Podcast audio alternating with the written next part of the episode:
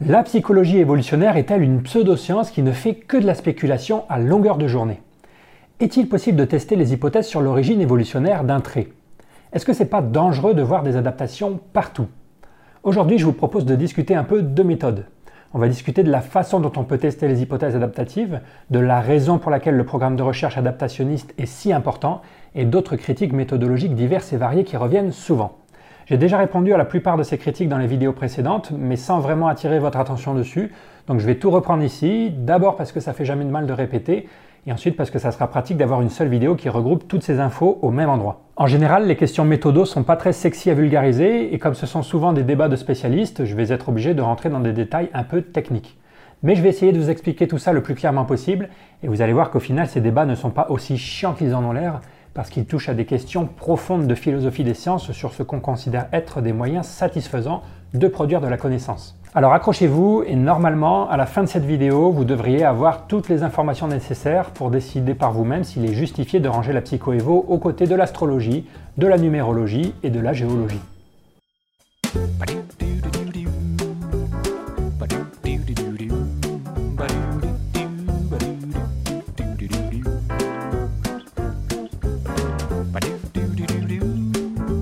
La critique qui revient le plus souvent sur la psychoévo, et de très loin je pense, c'est qu'elle ne ferait que de la spéculation. C'est-à-dire qu'on présente souvent la psychoévo comme la discipline qui fait des hypothèses sur l'origine évolutionnaire des fonctions mentales et qui s'arrêterait là. J'ai l'impression que dans la tête de certains, le travail d'un chercheur en psychoévo, ça ressemblerait à ça. Tiens, je m'écrirais bien un petit article de psychoévo aujourd'hui, moi. Titre Le dégoût a évolué pour nous faire éviter les pathogènes. Résumé le dégoût a évolué pour nous faire éviter les pathogènes. Et hop, on envoie la science. Ceux qui s'aventurent à parler de psychoévo en public diront par exemple, selon la psychoévo, le dégoût aurait évolué pour nous faire éviter les pathogènes, et ils s'empresseront de préciser tout de suite pour ne pas avoir l'air trop naïf que ce n'est que de la spéculation à ce stade et que ces hypothèses sur le passé ne sont évidemment pas testables. Cette critique est parfois exprimée en termes de falsifiabilité ou de réfutabilité pour lui donner un vernis plus intello les hypothèses adaptatives ne seraient pas réfutables, dans le sens qu'on ne pourrait pas construire d'expériences qui permettent de les contredire. Comme on ne peut pas remonter dans le passé, on voit mal comment on pourrait tester l'affirmation que le dégoût a évolué pour nous permettre d'éviter les pathogènes, par exemple.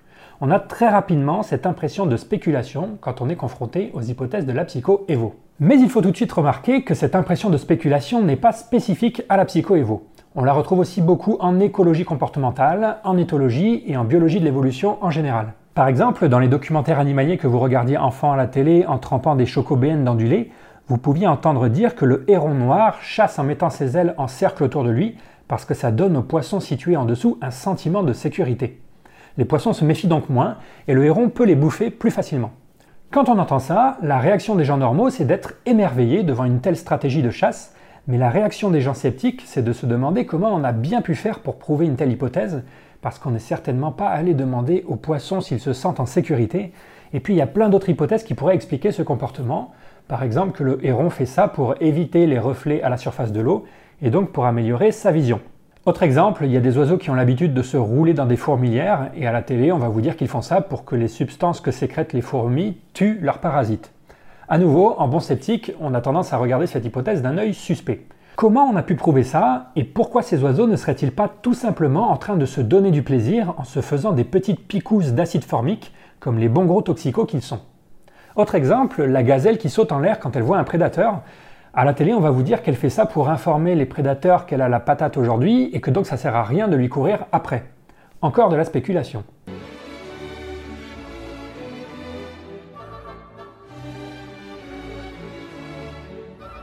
Et puis cette spéculation touche aussi des anatomies et pas que des comportements.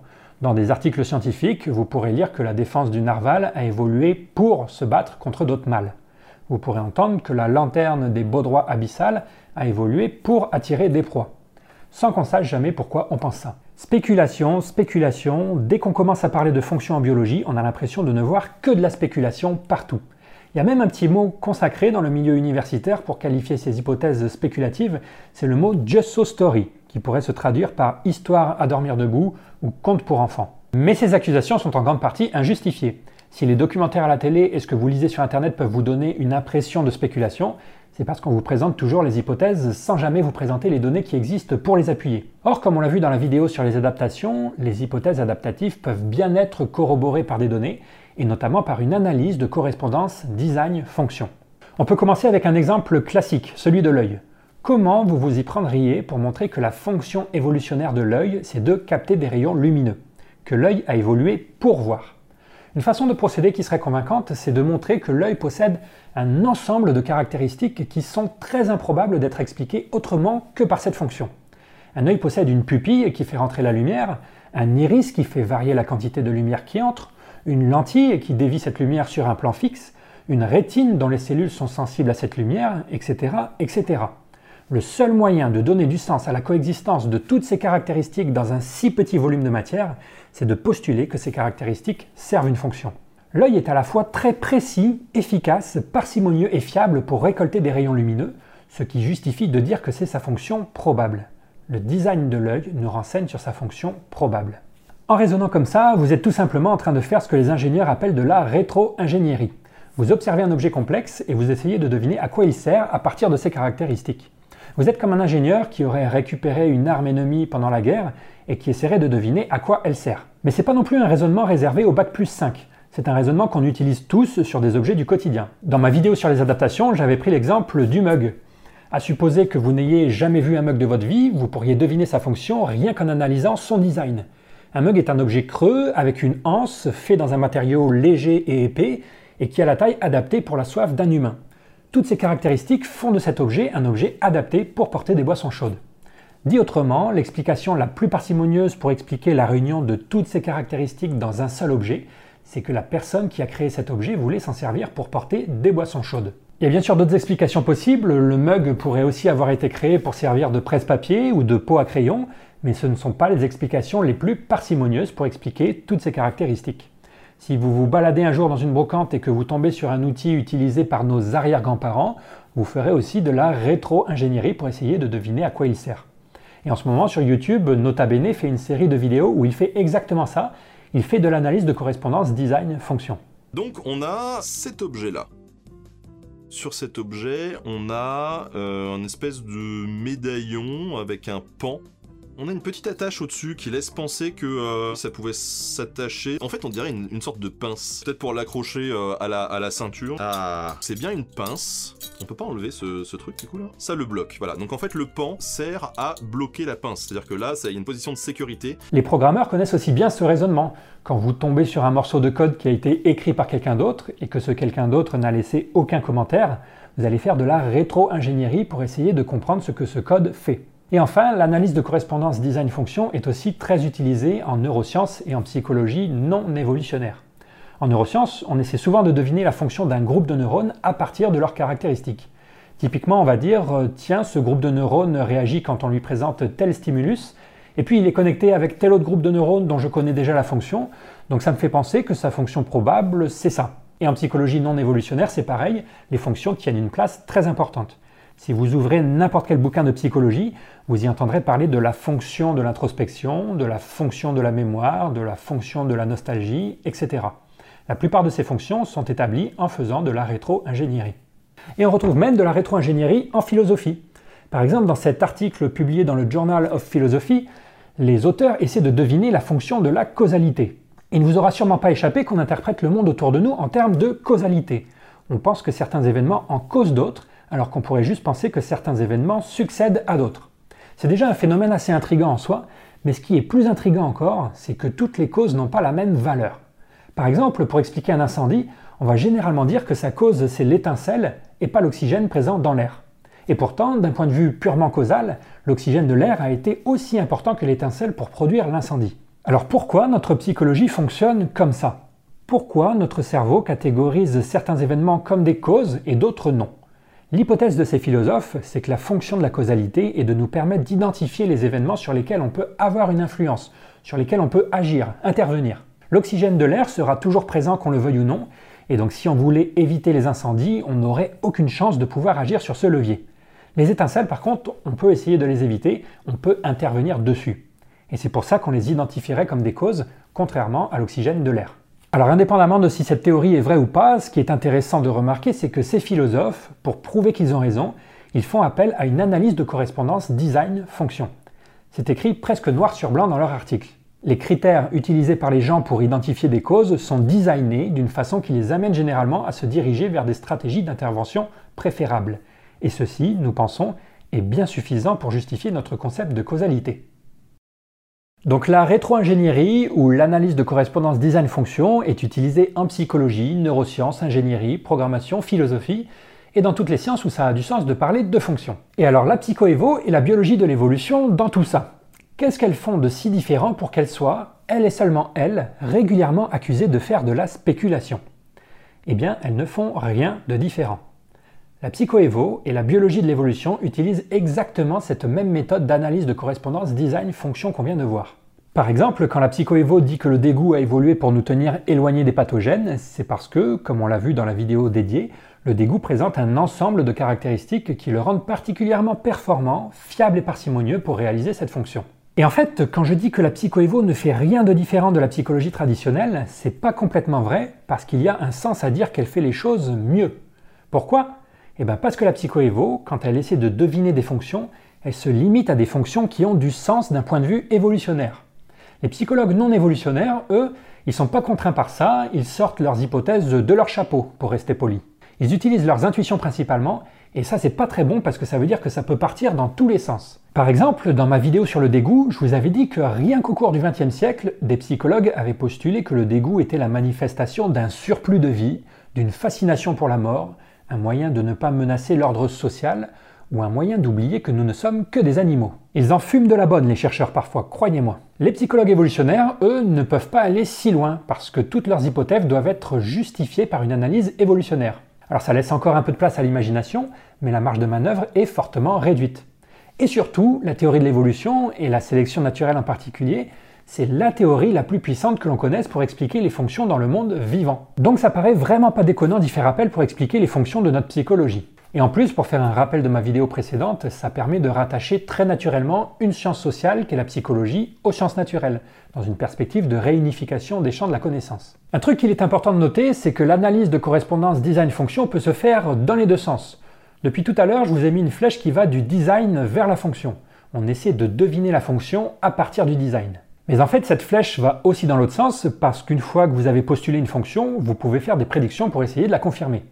Par exemple, si vous postulez qu'un mug sert à contenir des boissons chaudes, vous pouvez prédire que sa surface de contact avec les supports sera minimisée pour éviter les pertes de chaleur, ce qui pourra vous amener à faire l'hypothèse que son fond n'est pas plat. Si vous postulez que le programme informatique que vous avez devant les yeux est un virus qui bloque l'accès à certains fichiers, vous pouvez tout de suite essayer de confirmer cette hypothèse en recherchant des lignes de code qui modifient les permissions d'accès à des fichiers. Et alors que vous étiez devant un énorme code de plusieurs milliers de lignes et que vous ne saviez pas par quelle bout l'analyser, vous pouvez maintenant faire un CTRL F pour rechercher la présence d'un certain design. Postuler des fonctions à ce qu'on appelle un pouvoir heuristique, ça nous permet de découvrir des choses et mieux comprendre comment une machinerie complexe fonctionne. Et ce pouvoir heuristique, c'est précisément lui que cherche à exploiter la psychoévo. En psychoévo aussi, on peut partir des fonctions pour essayer de découvrir du design. C'est même l'objectif principal. À la limite, postuler des fonctions, on s'en fout. La psychoévo s'intéresse surtout à ce qu'on va pouvoir découvrir de nouveau sur notre psychologie en passant par les fonctions. Si la psychologie évolutionnaire a le mot psychologie dans son nom, c'est parce qu'elle est en premier lieu intéressée par la compréhension du fonctionnement de notre cerveau. C'est très important de comprendre ça. Le but explicatif premier, c'est la compréhension de ce que fait notre cerveau. Postuler des fonctions n'est qu'un moyen pour parvenir à cette fin. Reprenons l'exemple du dégoût. Quand la psychoévo postule que la fonction du dégoût c'est de nous tenir éloignés des pathogènes, elle ne considère pas qu'elle a terminé là son travail. C'est sûr que postuler cette fonction nous permet déjà de comprendre plein de trucs. Par exemple, pourquoi on est dégoûté par les aliments avariés, les excréments et les liquides corporels, qui sont tous porteurs de pathogènes. On le savait déjà qu'on est dégoûté par ces trucs, mais ça prend maintenant tout son sens avec une hypothèse fonctionnelle. Mais le plus important, c'est que cette hypothèse fonctionnelle permet aussi de faire des prédictions et donc de découvrir de nouvelles choses. Par exemple, on avait vu que pour être un outil de lutte performant contre les pathogènes, un sens du dégoût devrait s'activer différemment chez les hommes et les femmes. Prédiction qui s'est avérée confirmée. On avait vu que pour être efficace, un sens du dégoût pourrait être connecté avec notre système immunitaire classique. Prédiction qui a été confirmée. On avait vu que si le dégoût avait vraiment une fonction prophylactique, alors les personnes les plus facilement dégoûtées devraient aussi être les moins contaminées. À nouveau, prédiction confirmée. Dans les sociétés traditionnelles, ceux qui sont le plus facilement dégoûtés sont aussi ceux qui ont le moins de marqueurs de réponse immunitaire. Tout ça, c'est de la connaissance sur notre psychologie et sur l'humain en général qui n'a pu être produite qu'en postulant des fonctions. Personne n'aurait jamais pensé à aller tester toutes ces choses sinon. Voilà un des gros points forts de l'analyse de correspondance design-fonction. Non seulement elle donne du sens à des choses qu'on savait déjà, mais elle nous permet d'apprendre de nouvelles choses. Elle a un pouvoir heuristique important. 90% du boulot des chercheurs en psychoévo, c'est donc pas de spéculer sur la fonction d'un comportement, mais d'aller tester empiriquement les prédictions de cette fonction. La psychoévo est une discipline très empirique. Si vous ouvrez un article de psychoévo au hasard, vous avez 90% de chances de tomber sur un article qui récolte des données, qui teste les prédictions de ces hypothèses, pas un article qui fait de la spéculation sur une fonction. Comme le dit le philosophe de la biologie Édouard Machery, en psychoévo, les hypothèses ne sont pas seulement générées, elles sont aussi testées. Je répète parce que c'est un point hyper important. Le but premier de la psychoévo, c'est pas de trouver la fonction évolutionnaire de nos mécanismes cognitifs. Le but premier de la psychoévo, c'est de découvrir des choses qu'on ignorait sur notre psychologie. Donc il n'y a rien de spéculatif là-dedans. Soit on va trouver des choses, soit on va rien trouver. Ceux qui accusent la psychoévo de faire de la spéculation n'ont tout simplement pas compris son objectif. Après, est-ce que cette stratégie de passer par la fonction pour découvrir du design va marcher? C'est une autre question. Mais c'est une question empirique, pas une démarche spéculative. Mais attendez, je vous ai pas encore parlé du meilleur. Dans toutes les disciplines classiques qui font de l'analyse de correspondance design-fonction, comme en psychologie ou en neurosciences, on part toujours d'abord du design pour postuler une fonction et ensuite revenir faire des prédictions sur le design. Le problème quand on fait ça, c'est qu'on est limité par ce qu'on observe.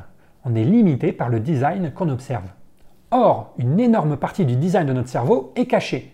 Une grosse partie de notre activité mentale est inconsciente et échappe donc à notre introspection. Il y a énormément de design qu'on ne peut pas observer, et donc si on ne peut pas l'observer, on ne peut pas faire de la rétro-ingénierie dessus. Et c'est là que la psychoévo devient vraiment intéressante. La psychoévo nous dit eh mais en fait, il existe un autre moyen de postuler des fonctions, c'est de passer par la théorie de l'évolution. On n'est pas obligé de partir du design observable. En quelque sorte, c'est comme si la psycho-évo disait au cerveau Alors, comme ça, cerveau, tu te laisses pas facilement étudier, tu nous caches une grande partie de ton design. Eh bien, peu importe, on va quand même découvrir ce design en empruntant un chemin détourné. Parce qu'on connaît la raison pour laquelle tu as été créé. Tu es une machine à augmenter les chances de survie et de reproduction. On connaît un très grand nombre de problèmes de survie et de reproduction que tu as dû résoudre au cours du passé. Connaissant tous ces problèmes, on peut se mettre à la recherche du design nécessaire pour les résoudre. Voilà une des grosses forces de la psycho-évo. Elle n'a pas besoin de toujours partir du design pour déduire une fonction et ensuite revenir au design. Elle peut directement partir de la fonction grâce à la théorie de l'évolution pour ensuite aller tester l'existence d'un design. Comme le cerveau est une machine ultra complexe qui ne se laisse pas facilement étudier, on utilise un moyen détourné pour découvrir son design. Plutôt malin, non? C'est exactement ça que voulaient dire les fondateurs de la psycho-évo dans les années 90 quand ils écrivaient Étant donné qu'on connaît si peu de choses sur le cerveau humain et l'architecture cognitive, ce dont les chercheurs ont désespérément besoin, c'est d'outils théoriques puissants qui puissent les aider à créer des expériences pour rechercher plus efficacement du design qui n'aurait pas encore été observé. Ou comme le disait le grand biologiste de l'évolution George Williams dès les années 60, est-ce si déraisonnable de penser que notre compréhension de l'esprit humain sera grandement aidée par la connaissance de la raison pour laquelle il a été créé? En résumé, dire que la psychoévo ne fait que de la spéculation est à la fois faux et injuste. C'est faux d'abord parce que les hypothèses sur la fonction sont bien testables par une analyse de correspondance design-fonction. C'est faux aussi parce que postuler des fonctions n'a jamais été le cœur de métier de la psychoévo. Son cœur de métier, c'est de découvrir expérimentalement de nouvelles choses sur l'esprit humain, et postuler des fonctions n'est qu'un moyen de parvenir à cette fin. Et c'est injuste parce que cette stratégie est exactement la même que celle déjà utilisée en biologie, psychologie, neurosciences, philosophie, ingénierie, programmation et dans tous les domaines où ça a du sens de parler de fonctions. La prochaine fois qu'à la télé vous entendrez dire que les antilopes font des bons pour montrer aux prédateurs que ça sert à rien de leur courir après, n'en concluez pas qu'il s'agit de spéculation. Concluez simplement que le présentateur a oublié de vous présenter les données qui vont à l'appui de cette hypothèse. Et le mot hypothèse est le bon mot, pas le mot spéculation ni le mot just so story. Comme toute hypothèse, elle peut être bien étayée ou mal étayée, mais il n'y a aucune raison d'utiliser des termes péjoratifs pour la désigner.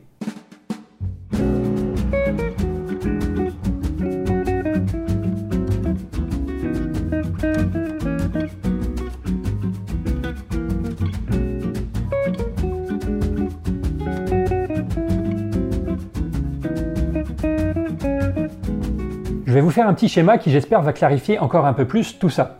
Ce schéma, on le doit à Nicolas Timbergen, un biologiste néerlandais qui a reçu le prix Nobel de physiologie et médecine dans les années 70 pour ses travaux fondateurs en éthologie. Et dans ses travaux, il nous dit que face à un comportement donné, il y a quatre façons de l'étudier. Prenons le dégoût comme exemple. Vous observez que les humains sont dégoûtés par certains stimuli. Vous vous demandez pourquoi. Et là, il y a quatre types de réponses que vous pouvez apporter. Vous pouvez d'abord dire que si les humains ressentent du dégoût, c'est parce qu'ils ont dans la tête des mécanismes cognitifs qui leur font ressentir cette émotion. Dans ce cas, vous vous intéressez à la causalité immédiate de ce comportement. Mais vous pouvez aussi dire que s'ils éprouvent du dégoût, c'est parce qu'ils ont développé au cours de leur enfance une capacité à éprouver du dégoût. Dans ce cas, vous vous intéressez à la causalité un peu plus lointaine, à la causalité du développement. Mais vous pouvez aussi remonter encore la chaîne de causalité et vous intéresser à l'évolution, c'est-à-dire à la succession de mutations et d'embranchements qui ont conduit notre espèce à avoir la capacité de développer pendant l'enfance un sens du dégoût. Et enfin, vous pouvez vous intéresser à la raison pour laquelle notre espèce a acquis cette capacité. Dans ce cas, vous discuterez de fonction, de la raison pour laquelle le dégoût a augmenté les chances de survie ou de reproduction de nos ancêtres. Voilà donc quatre façons différentes de répondre à la même question, pourquoi ressentons-nous du dégoût? Petit 1, parce qu'on a des mécanismes cognitifs qui nous font ressentir ça.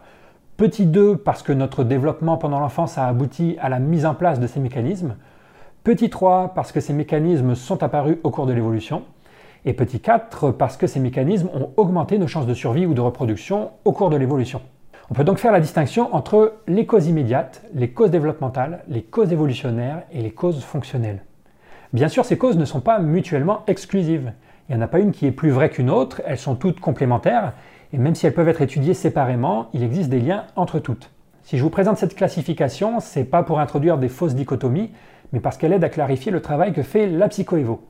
La psychoévo, comme son nom l'indique, s'intéresse en premier lieu à la psychologie et donc aux causes immédiates qui se trouvent ici. Le but premier de la psychoévo, c'est de pouvoir découvrir la façon dont nos programmes cognitifs fonctionnent, de découvrir leur design. Et le pari qu'elle fait, c'est que cette étude du design sera facilitée par des considérations sur la fonction, parce qu'il existe un lien étroit entre fonction et design. C'est tout. La psychoévo, c'est juste ça. Ce sont des gens qui pensent qu'on arrivera plus facilement à étudier et cartographier nos programmes mentaux en se préoccupant de fonctions. Si vous avez compris ça, vous avez tout compris. Et si vous avez compris ça, vous allez comprendre pourquoi énormément de critiques méthodologiques qu'on adresse à la psychoévo ne sont pas pertinentes.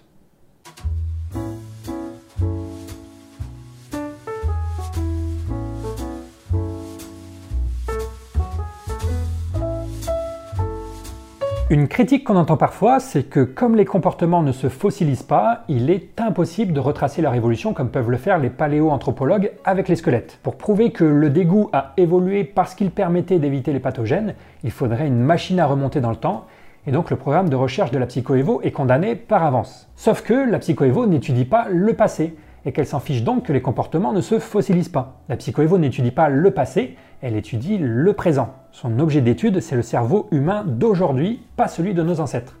Sur le schéma de Timbergen, le passé se trouve ici, alors que la psychoévo étudie ce qui se trouve là. Dit de façon différente, la psychoévo n'étudie pas le processus de la sélection naturelle, elle étudie les produits de la sélection naturelle. Pour deviner que notre œil a comme fonction de récupérer des rayons lumineux, vous n'avez pas besoin d'avoir accès aux yeux fossilisés de tous nos ancêtres. Vous pouvez juste étudier son design. Pour deviner qu'un mug sert à boire, vous n'avez pas besoin d'avoir accès à tous les prototypes de mugs qui ont été construits avant d'obtenir le produit final.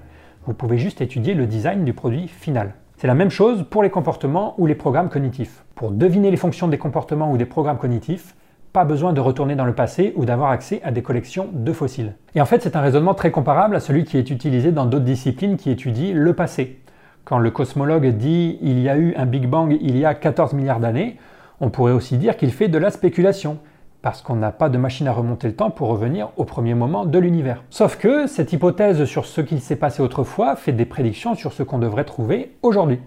S'il y a eu un Big Bang, alors on devrait trouver aujourd'hui la présence de ce qu'on appelle un fond diffus cosmologique. C'est une prédiction sur le présent qui peut parfaitement être testée. Le biologiste de l'évolution fait pareil. Il dit si la sélection naturelle a façonné ce trait pour telle raison, alors je devrais retrouver tel design aujourd'hui.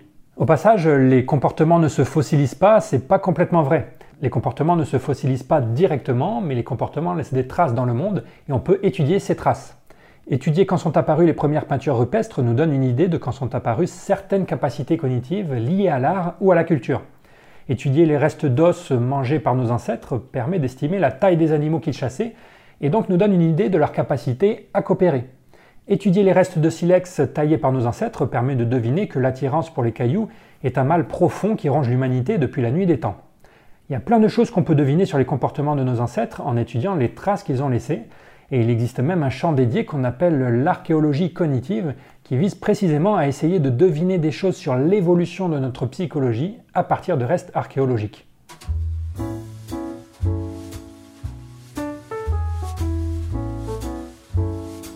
Autre critique qu'on entend parfois, c'est que la psychoévo serait défaillante parce qu'elle ne montre jamais qu'un comportement donné augmente les chances de survie ou de reproduction. Pour pouvoir montrer que le dégoût est une adaptation, il faudrait commencer par montrer qu'être dégoûté permet de faire plus de bébés, ce qui n'est jamais fait. Alors d'abord, c'est pas complètement vrai que c'est jamais fait, mais quand c'est fait, on va généralement utiliser des mesures indirectes de survie ou de reproduction plutôt que d'aller compter les bébés directement. Par exemple, pour montrer que le dégoût augmente les chances de survie, on va mesurer des taux d'infection, des marqueurs de réponse immunitaire, et ce sont ces marqueurs qui seront considérés comme une mesure indirecte des chances de survie. Par contre, c'est vrai que c'est pas un truc que fait souvent la psychoévo. Mais c'est pas non plus très grave, à nouveau parce que c'est une question orthogonale à celle qui intéresse la psychoévo. Dans la classification de Timbergen, la question des chances de survie se trouve ici, au niveau de la fonction. Montrer qu'un comportement augmente les chances de survie est un des moyens de montrer qu'il s'agit d'une adaptation, mais il existe un autre moyen qui consiste à montrer que ce comportement a un certain design. C'est ce deuxième moyen qu'a choisi d'exploiter la psychoévo. Et on peut refaire le parallèle avec l'œil. Pour montrer que l'œil est une adaptation, vous n'avez pas besoin de montrer que la possession d'un œil augmente les chances de survie. Vous pouvez le faire si vous voulez, c'est une des façons de le faire, mais ce n'est pas obligatoire. L'analyse de design vous fournit déjà beaucoup d'informations sur la fonction.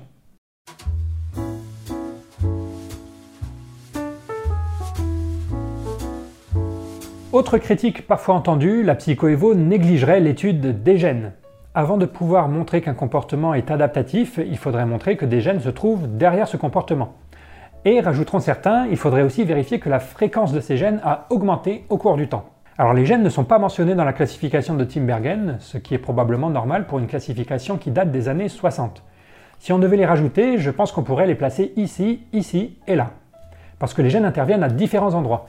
Ils expliquent à la fois l'existence de nos programmes cognitifs, leur développement et leur évolution. Mais une fois de plus, l'étude des gènes n'est pas utile pour découvrir du design. Pour deviner la fonction de l'œil, ça ne vous avance à rien de connaître les gènes qui codent pour les différentes parties de l'œil. Et si vous les connaissiez, ça ne vous permettrait pas de faire de prédictions sur le design, qui est le but premier de la psychoévo. D'ailleurs, vous remarquerez que Darwin a développé la théorie de l'évolution à une époque où on n'avait aucune idée de l'existence des gènes. Plus précisément, c'est six ans après la publication de l'origine des espèces que Mendel, le moine qui faisait des expériences sur des petits pois entre deux prières, a publié ses travaux sur l'hérédité. Mais cette ignorance de l'existence des gènes n'a pas empêché Darwin de parler d'adaptation et d'écrire tout un bouquin pour expliquer leur origine, précisément parce que la mise en évidence d'un design peut se passer de l'identification de gènes. Alors maintenant, ça ne veut pas dire que l'étude génétique des adaptations soit inintéressante en soi. Cette étude est notamment faite par deux disciplines dont on n'a pas encore parlé et avec lesquelles on confond souvent la psychoévo, donc je vais vous en toucher deux mots. Ces deux disciplines s'appellent la génétique comportementale et la génétique des populations. La génétique comportementale, c'est l'étude de comment les gènes et l'environnement interagissent pour produire nos comportements. Si vous avez entendu parler des études de jumeaux ou des études d'adoption, qui permettent de déterminer à quel point les différences de comportement sont plutôt dues à des différences de gènes ou des différences d'environnement, ce sont des études qui viennent de la génétique comportementale. C'est aussi de génétique comportementale dont il est question dans tous les articles dont le titre ressemble à On a trouvé le gène de. On a trouvé le gène de l'intelligence, on a trouvé le gène de l'homosexualité, etc. Bon, ce sont des titres racoleurs, bien sûr. En pratique, il est rare qu'un seul gène soit impliqué dans des comportements complexes. Et puis ce qu'on met en évidence généralement, ce sont de simples corrélations, pas des causalités. C'est-à-dire qu'on va séquencer le génome de milliers de gens et en même temps on leur fait faire des tests cognitifs et on regarde ensuite si les personnes qui obtiennent de très bons scores à un test ont plus de chances de posséder un certain gène, ce qui laisserait penser qu'il existe une association entre les deux. Et bien sûr, quand ces tests cognitifs concernent l'intelligence ou les préférences sexuelles, ces recherches deviennent tout de suite très controversées, peut-être encore plus que celles en psychoévo. Et la deuxième discipline qui se préoccupe beaucoup de gènes et d'évolution humaine, c'est la génétique des populations. Elle, elle étudie plutôt la distribution des gènes et des allèles et pourquoi certains gènes se sont répandus dans certaines populations. Elle va aussi essayer de découvrir des choses sur notre histoire évolutive rien qu'en analysant nos gènes. Par exemple, on peut essayer de deviner où et quand il y a eu des migrations humaines ou quelle population a souffert de quelle maladie. C'est une discipline qui est aussi très intéressante et qui peut aussi rapidement devenir sensible politiquement parlant quand elle montre que des populations humaines différentes n'ont pas exactement les mêmes gènes ou les mêmes allèles. J'en dis pas plus sur ces deux disciplines, je voulais juste souligner que si votre petit kink c'est l'étude des gènes, c'est vers ces disciplines que vous pouvez vous tourner plus que la psychoévo. En tout cas, j'espère que vous comprenez maintenant pourquoi beaucoup de critiques méthodologiques faites à la psychoévo ne sont pas pertinentes. Une fois qu'on a compris que la psychoévo était focalisée sur l'étude des produits de la sélection naturelle et pas du processus de la sélection naturelle, et qu'elle était focalisée sur l'étude de la psychologie des humains d'aujourd'hui et pas la psychologie de ceux d'il y a 500 000 ans, énormément de critiques méthodologiques qu'on lui adresse deviennent non pertinentes. Même si ça peut surprendre qu'une science qui se revendique évolutionnaire ne parle pas du tout de gènes et ne fasse pas de phylogénie, c'est justifié quand on se rappelle que la psychoévo se préoccupe de psychologie avant tout. La psychoévo est une science psychologique avant d'être une science évolutionnaire. C'est une science dont le but premier est d'étudier la psychologie, mais qui pense que faire des considérations évolutionnaires l'aidera dans cette entreprise.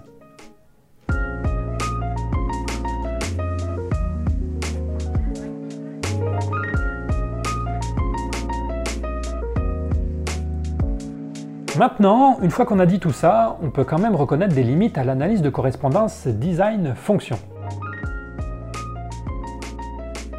D'abord, cette analyse sera peu convaincante quand le design est très simple. Défendre l'hypothèse que l'œil est une adaptation, c'est facile, parce que l'œil est un objet complexe constitué d'une multitude de bidules qui interagissent avec une foule de trucs, donc vous allez pouvoir montrer de plein de façons différentes qu'il y a de l'efficacité, de la précision, de la complémentarité et de la parcimonie dans un œil. Par contre, pour prouver qu'une protéine est une adaptation, par exemple, parfois le seul argument que vous aurez, c'est que cette protéine est très forte pour effectuer une certaine fonction. C'est aussi du design dans un sens, mais du design limité. En psychoévo, c'est pareil. Il y a des traits complexes, comme le dégoût, qui se prêtent bien à une analyse de correspondance design-fonction, et il y a des traits plus simples qui s'y prêtent moins. Ensuite, il existe toujours une part de subjectivité dans l'analyse de correspondance design-fonction. Tout le monde ne sera pas toujours convaincu par les mêmes arguments pour accepter une certaine fonction, et tout le monde ne va pas demander le même niveau de preuve. Si vous avez des amis, vous pouvez leur proposer un jour d'aller vous balader dans une brocante. Vous verrez que vous aurez tout de suite beaucoup moins d'amis, mais avec ceux qui vous auront suivi, vous pourrez jouer à un petit jeu. Amusez-vous à deviner la fonction d'outil inconnu utilisée par nos arrière-arrière-grands-parents. Vous verrez que pour certains objets, vous tomberez tous d'accord, mais pour d'autres, vous aurez des avis différents. Dans les vidéos de Nota Bene, on se rend bien compte que faire de la rétro-ingénierie est parfois facile. En fait, on dirait une, sorte de pince. Ah, c'est bien une pince. Et parfois beaucoup moins facile. On a ça. Ce n'est pas un bazooka, c'est pas un tank non plus. C'est une espèce de. Euh... losange avec euh, deux plaques de métal. Punaise. C'est pareil en biologie de l'évolution et en psychologie évolutionnaire. Parfois, la fonction d'un programme cognitif sera bien évidente pour tout le monde, et parfois beaucoup moins. Même après des années de recherche, différents chercheurs pourront avoir des avis différents. C'est le cas par exemple pour la morale. On n'a pas encore réussi à rétro-ingénierer complètement la morale, à craquer complètement son code, à deviner sa fonction à partir de son design. Même si on a encore fait des progrès dont il faudra que je vous reparle bientôt. Et il n'existe pas non plus de critères qui nous permettraient de dire à l'avance euh, tiens, le jour où on aura réuni euh, tant d'indices de design, on pourra accepter cette fonction. Si j'essaie de vous convaincre qu'un œil sert à voir et que j'essaie de faire ça juste en vous disant que l'œil a un trou sur un côté qui laisse passer la lumière, vous allez trouver ça un peu léger comme argument. Mais si je rajoute que l'œil contient aussi un diaphragme qui contrôle la quantité de lumière qui entre, une lentille qui fait converger les rayons sur un plan, et que ce plan est tapissé de cellules photosensibles, à un moment donné, il y a un truc qui va faire clic dans votre tête et vous allez basculer du côté des convaincus. Ça n'a pas l'air très scientifique cette façon de procéder, on préférait qu'il y ait un nombre précis de critères préétablis pour pouvoir parler d'adaptation, mais en fait cette imprécision est très courante en science. Très souvent, il n'existe pas de règle pour décider à partir de quel moment une théorie ou une hypothèse doit être tenue comme vraie. Les scientifiques utilisent des règles tacites, jamais inculquées, sur ce qui compte comme niveau de preuve suffisant. Même les fameuses p-values, dont on se sert souvent pour décider si un chercheur a trouvé quelque chose, sont des mesures de probabilité, pas des mesures de certitude, et des mesures de probabilité qui sont interprétées différemment en fonction des disciplines. C'est toujours au final à l'appréciation de chaque scientifique de décider du niveau de preuve qui est important pour lui. Il y en a aussi souvent qui sont chagrinés par le fait qu'on ne peut jamais être sûr à 100% de la fonction évolutionnaire d'un trait. Mais c'est aussi quelque chose de très courant en science. La majeure partie du temps, les scientifiques se contentent de faire ce qu'on appelle de l'inférence à la meilleure explication, aussi appelé raisonnement abductif en philosophie des sciences. Le raisonnement abductif, c'est tout simplement accepter la meilleure explication à défaut de pouvoir connaître la bonne. Même si on n'a pas de preuves flagrantes, on se range derrière l'hypothèse la mieux étayée. Alors oui, peut-être qu'on ne sera jamais sûr à 100% que le dégoût a évolué pour nous tenir éloignés des pathogènes, mais on ne sera jamais sûr non plus à 100% que la personne qui a créé ce mug l'a fait pour transporter des boissons chaudes. Ça n'empêche pas d'établir des degrés de croyance sur la base de faisceaux d'indices. Et c'est ce que vous faites dans la vie de tous les jours, et c'est ce qui est fait également dans le domaine de la justice. En justice aussi, on aimerait bien avoir tout le temps des preuves flagrantes de culpabilité, mais à défaut, on se base aussi sur des faisceaux d'indices. Si on envoie des personnes en prison sur la base de faisceaux d'indices, ça paraît pas non plus délirant qu'en science on accepte certaines hypothèses sur la base de faisceaux d'indices. Pour le critère de falsifiabilité ou de réfutabilité, c'est un peu pareil. On a souvent tendance à l'ériger en critère déterminant de ce qu'est une bonne science, mais son importance est souvent exagérée. C'est pas parce qu'on fait une expérience qui ne confirme pas nos prédictions qu'on va abandonner tout de suite notre hypothèse. Monsieur Phi vous avez déjà parlé de cette vision naïve du critère de réfutabilité sur sa chaîne. Le problème, c'est que ce petit popper abrégé, même s'il contient des idées intéressantes pour comprendre la démarche scientifique, reste à bien des égards erroné ou incomplet. Et par exemple, si vous êtes chercheur en sécurité informatique et que vous pensez que le morceau de code que vous avez devant les yeux est un virus dont le but est d'effacer tous les fichiers sur un disque dur, vous n'allez pas changer d'avis tout de suite au premier test qui infirme votre hypothèse. Vous allez faire plusieurs tests avant de changer d'avis. Pour les scientifiques, c'est pareil. Comme le disent les psychologues Timothy Ketelaar et Bruce Ellis, l'accusation que les hypothèses et théories évolutionnaires sont non falsifiables est injustifiée et prend racine dans une vision popperienne couramment acceptée, bien que fausse, sur la façon dont la science fonctionne. La théorie évolutionnaire moderne remplit les critères lacatosiens de progressivité sur la base de sa capacité à digérer des anomalies apparentes et générer de nouvelles prédictions et explications. On reproche aussi parfois aux sciences évolutionnaires de générer trop d'hypothèses. Par exemple, pour expliquer l'existence de la défense du narval, on a supposé qu'elle pouvait servir à chasser, à se défendre contre les prédateurs, à percevoir l'environnement, à séduire des femelles ou à faire peur aux autres mâles. Cette prolifération d'hypothèses peut donner une impression de spéculation, mais c'est pourtant quelque chose de très courant en science. Envisager plein d'hypothèses différentes est très courant, l'important c'est qu'elles puissent être testées. Et c'est pas non plus bizarre de changer d'hypothèse si les prédictions d'une première n'ont pas été confirmées. Tous les plus grands philosophes des sciences ont insisté pour dire qu'il n'y avait pas l'effet d'un côté et les théories de l'autre, mais que les deux se modifiaient et se co-construisaient au cours du temps. Si vous essayez de deviner la fonction d'un objet ancien, vous serez amené à envisager différentes hypothèses successivement, et il n'y a rien de mal à ça. La multiplication des hypothèses est même plutôt un bon signe parce que ça veut dire que plein de chercheurs ont des idées différentes sur la question et donc qu'ils scruteront attentivement les hypothèses des autres, parce qu'ils n'auront pas envie que la leur soit prouvée fausse. C'est comme en paléontologie par exemple, quand un chercheur déclare qu'il a découvert une nouvelle espèce, cette affirmation va ensuite être minutieusement étudiée par tous ses collègues. En psychoévo, c'est pareil, l'annonce de la découverte d'une adaptation sera souvent scrutée avec minutie par d'autres chercheurs. C'est quelque chose de sain la présence de nombreuses hypothèses, tant qu'elles peuvent être testées et abandonnées au besoin. Autre limite des analyses de correspondance design-fonction, c'est que pour les faire correctement, il faut considérer un design dans son ensemble. Or, dans un article scientifique, on se focalise souvent sur un aspect du design en particulier. On fragmente l'étude du design dans différents articles. Par exemple, dans le cas du dégoût, on va d'un côté tester la prédiction que les femmes sont plus facilement dégoûtées que les hommes, d'un autre côté, tester qu'il existe une certaine universalité dans l'expression du dégoût. D'un autre côté, tester que le dégoût est lié à notre système immunitaire classique, etc. Dans chaque article, si la prédiction est confirmée, les chercheurs diront que leur hypothèse est supportée. Mais évidemment, pour vous qui lisez chaque article séparément, vous allez trouver que c'est pas très convaincant, qu'on ne peut pas affirmer que le dégoût a évolué pour nous tenir éloignés des pathogènes sur la base d'une seule expérience. Exactement comme si j'essayais de vous convaincre qu'un mug sert à transporter des boissons chaudes uniquement sur la base du fait que c'est un objet creux. Ça serait pas très convaincant. C'est pareil pour les articles en psychoévo. Pris séparément, aucun n'est très convaincant. L'analyse de design ne devient réellement convaincante qu'en amassant les preuves de design, mais ça ne peut pas se faire dans des articles isolés. Il faut attendre que les chercheurs fassent des revues de la littérature qui ne sont faites que tous les 5 à 10 ans. Donc essayez de garder ça en tête la prochaine fois que vous lirez un article de PsychoEvo qui étudie un aspect spécifique d'une adaptation. Pour décider de la plausibilité d'une adaptation, vous ne pouvez pas vous baser sur des articles isolés. L'analyse de correspondance design-fonction est par nature un travail de synthèse. Et n'oubliez pas non plus que la PsychoEvo est née il y a tout juste 30 ans.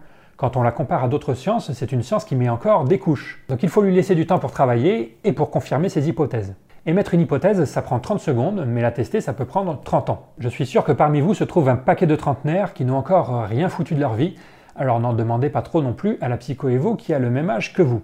Et n'oubliez pas non plus qu'en PsychoEvo, les résultats se retrouvent discutés dans l'espace public bien plus rapidement que dans n'importe quelle science parce qu'ils sont politiquement sensibles. En physique et en chimie, les hypothèses et les théories ont le temps de maturer tranquillement pendant plusieurs années ou dizaines d'années avant d'être exposées au grand public, parce que les hypothèses sur le comportement des quarks et des cations n'ont aucune application sociétale directe. Personne ne va les disséquer à peine sortis des fourneaux. En psychoévo, parce qu'on touche au domaine de l'humain, et même de la nature humaine, qui est un sujet très sensible, les études sont très vite partagées, commentées et disséquées sur la voie publique, avant même que les chercheurs n'aient eu le temps d'étayer leurs hypothèses. Et je termine cette petite parenthèse sur les niveaux de preuve avec un point qui me paraît très important mais qui est rarement discuté. Si vous connaissez un peu les débats autour du bayésianisme, vous savez que pour évaluer la crédibilité d'une hypothèse, il faut normalement prendre en compte le degré de croyance a priori que vous aviez en cette hypothèse. C'est-à-dire qu'avant même d'avoir entendu les arguments à l'appui d'une certaine hypothèse, vous devriez évaluer à quel point vous trouvez cette hypothèse surprenante.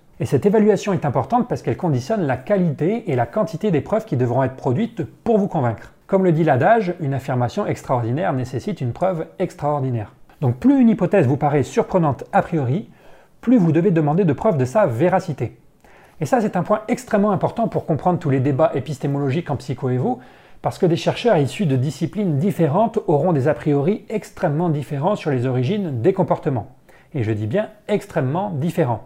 Comme je vous le disais dans le dernier épisode, et comme on le reverra plus tard, il y a des champs entiers des sciences sociales qui pensent que nos comportements sont majoritairement dus à l'environnement et que les gènes ou l'évolution n'ont quasiment pas de pertinence pour les expliquer. Rappelez-vous de Francis Crick, Jacques Monod et une cinquantaine de scientifiques qui sont obligés de publier dans les années 70 un communiqué pour dénoncer l'environnementalisme orthodoxe qui règne dans les universités et les pressions exercées sur ceux qui osent avancer des explications génétiques des comportements. Donc pour toutes les personnes qui pensent que l'éducation, la culture et l'environnement sont tout ce qui importe pour expliquer les comportements, dire que les comportements sont évolués ou ont des bases génétiques constitue une affirmation extraordinaire.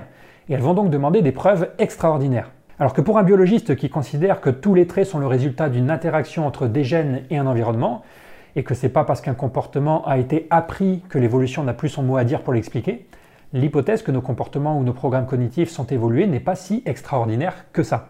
En fait, elle est même banale. Là où je veux en venir, c'est que parce qu'ils n'ont pas les mêmes a priori sur le monde, des chercheurs issus de disciplines différentes ne demanderont pas les mêmes niveaux de preuve pour être convaincus par une même hypothèse évolutive ou adaptative. Et si on fait souvent reposer la charge de la preuve sur les biologistes, en fait on pourrait très bien la renverser. Parce que l'affirmation extraordinaire pour un biologiste, c'est de dire que nos comportements ne sont qu'un produit de notre environnement, plutôt qu'un produit de notre environnement et de nos gènes. Dans cette perspective, ça serait plus aux biologistes de prouver qu'il existe des bases biologiques au comportement, ça serait aux sciences sociales de prouver qu'il n'y en a pas. Donc vous voyez, c'est encore une question de philo des sciences intéressante. Quelle doit être l'hypothèse qui doit être considérée comme l'hypothèse par défaut et l'hypothèse qui doit faire ses preuves? On a souvent tendance à considérer que c'est à la psychoévo de faire ses preuves, mais rien ne justifie intrinsèquement cet état.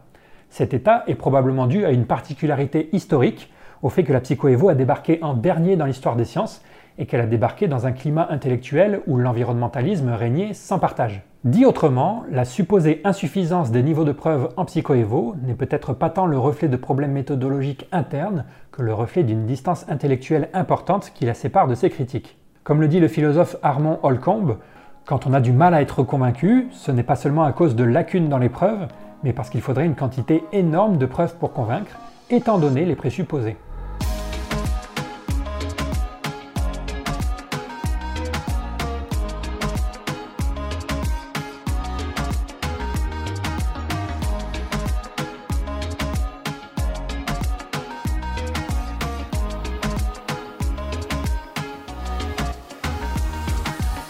Profite de cette petite pause pour vous rappeler que j'ai toujours besoin de votre soutien sur Utip et Tipeee.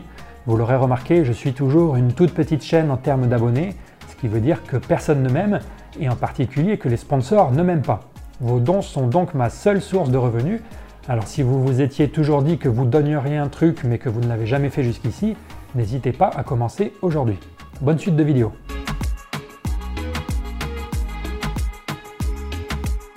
Un autre problème auquel il faut faire gaffe quand on fait de l'analyse de correspondance design fonction, c'est qu'on peut avoir tendance à voir des fonctions partout. C'est pour ça que j'avais ironiquement intitulé ma vidéo sur les adaptations Le nez a évolué pour porter des lunettes. J'aurais pu l'appeler aussi Les oreilles ont évolué pour porter des boucles d'oreilles, ou pourquoi pas Le nombril a évolué pour porter les baies ramassées par nos ancêtres après une journée de cueillette. Et c'est vrai qu'il faut faire attention à ne pas voir des adaptations partout parce que les êtres vivants ne sont pas constitués que d'adaptations. Dans cette même vidéo sur les lunettes, on avait vu qu'à part être une adaptation, un trait pouvait être un sous-produit d'adaptation ou le résultat de bruit. Les adaptations sont les produits de la sélection naturelle, les traits qui ont évolué parce qu'ils augmentaient les chances de survie et qu'on peut reconnaître à leur design. L'œil, le cœur, le poumon, tous les organes et tissus spécialisés, la plupart des choses que vous avez apprises à l'école comme ayant une fonction dans notre corps, ce sont des adaptations. Les sous-produits sont les traits qui sont liés à une adaptation mais qui n'augmentent pas directement les chances de survie. Un sous-produit est un trait qui a fait du stop avec une adaptation si vous voulez. Le nombril par exemple, c'est un sous-produit. Il n'a pas de fonction en soi, il n'augmente pas les chances de survie en soi, il n'a pas évolué pour une bonne raison, il est simplement la conséquence indirecte d'un autre truc qui lui sert à quelque chose, en l'occurrence la conséquence indirecte du cordon ombilical qui sert à nourrir le fœtus. La couleur de votre sang, c'est aussi un sous-produit.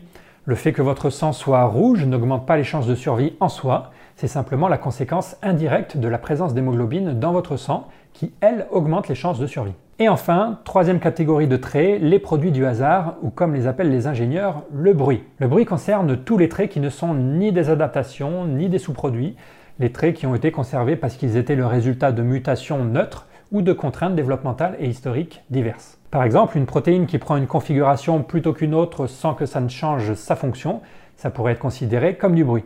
Un vestige d'ancienne adaptation, comme l'os du coccyx, ça pourrait aussi être considéré comme du bruit. L'os du coccyx ne sert plus à rien aujourd'hui, et il n'est pas lié à une adaptation utile aujourd'hui, c'est simplement la relique d'une époque où nos ancêtres avaient encore une queue.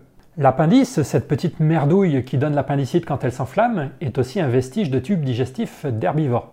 Ces traits sont présents chez nous aujourd'hui uniquement en vertu d'une certaine histoire évolutive, mais ils ne servent plus à rien, ils sont aussi inutiles que du beurre doux sur la table d'un breton, donc on peut les considérer comme du bruit. Ce sont des traits qui pourraient être supprimés sans grande conséquence par un ingénieur qui chercherait à optimiser notre corps. Et tout être vivant possède ces trois types de traits, adaptation, sous-produit et bruit.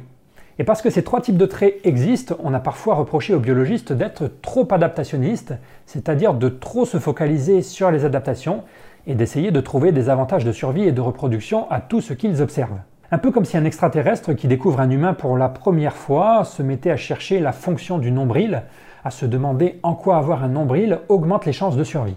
Ça serait complètement débile. De la même façon, on reproche parfois à la psychoévo de perdre son temps à chercher de l'utilité à nos comportements. Peut-être que le sens du dégoût n'a pas évolué pour nous tenir éloignés des pathogènes.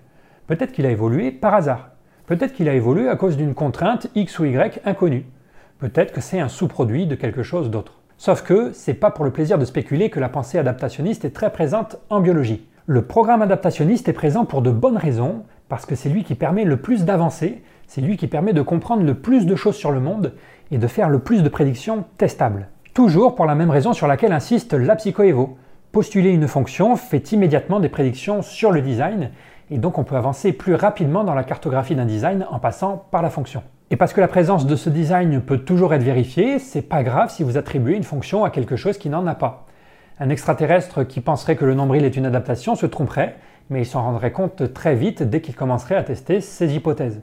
Si vous postulez que le nombril sert à purifier le sang ou à récolter les rayons lumineux par exemple, vous irez chercher le design correspondant et vous vous rendrez vite compte qu'il n'existe pas.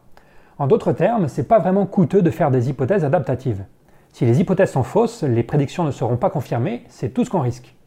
Être trop adaptationniste n'est dangereux que si vous pensez que les hypothèses adaptatives ne peuvent pas être testées, ce qui est une idée reçue.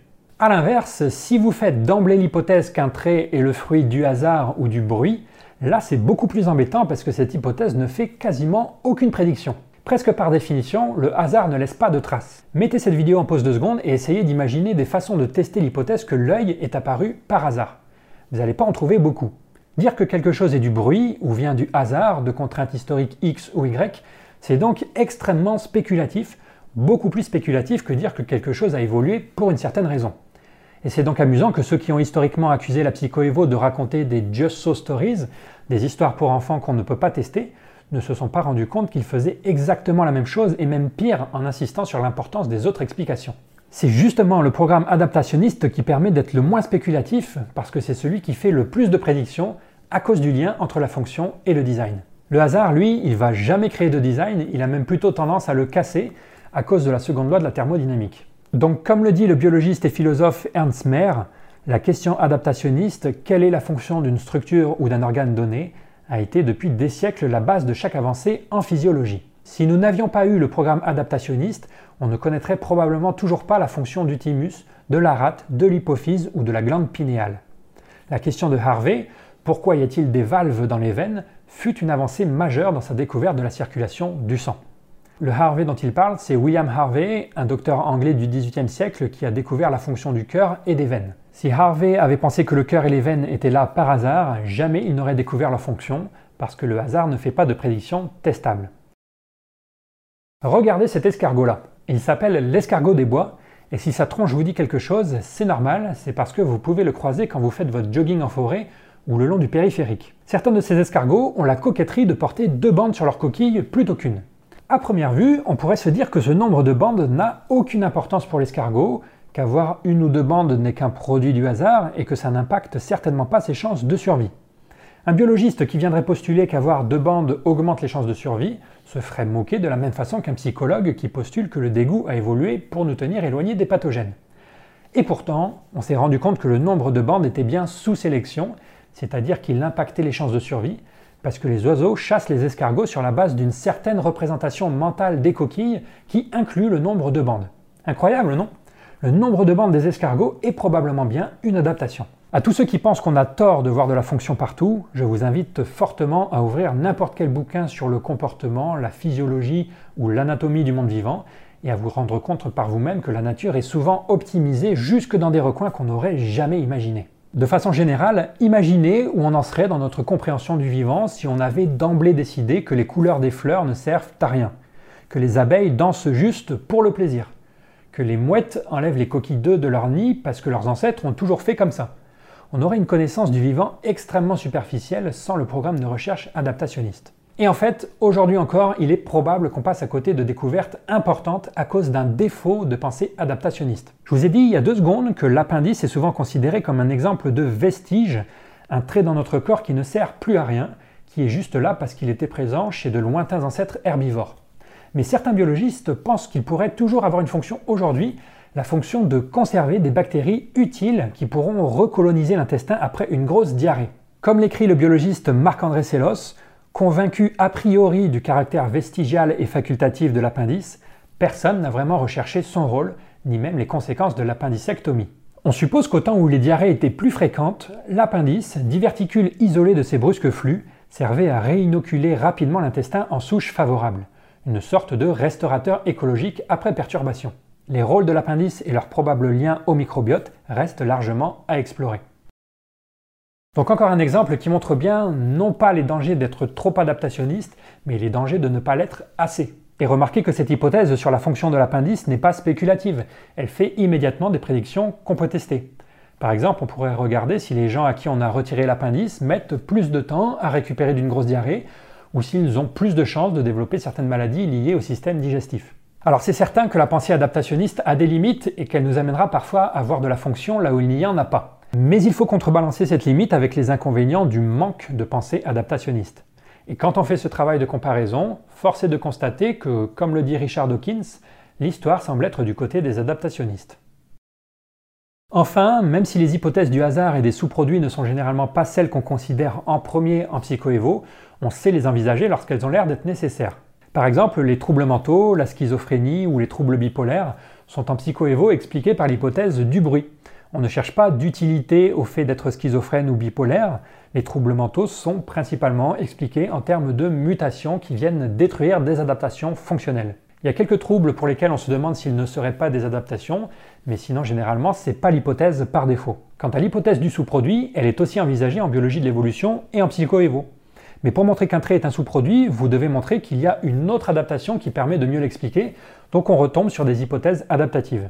Si vous dites que le nombril est un sous-produit, vous devez dire un sous-produit de quoi? Vous devrez montrer la présence d'une autre adaptation qui l'explique plus parcimonieusement. Et en psychoévo, l'hypothèse du sous-produit n'est pas du tout négligée puisqu'elle tient la corde pour expliquer des choses aussi importantes que la religion, l'art, l'écriture ou le racisme. Pour l'art et la religion, je vous en ai parlé dans cette vidéo si ça vous intéresse.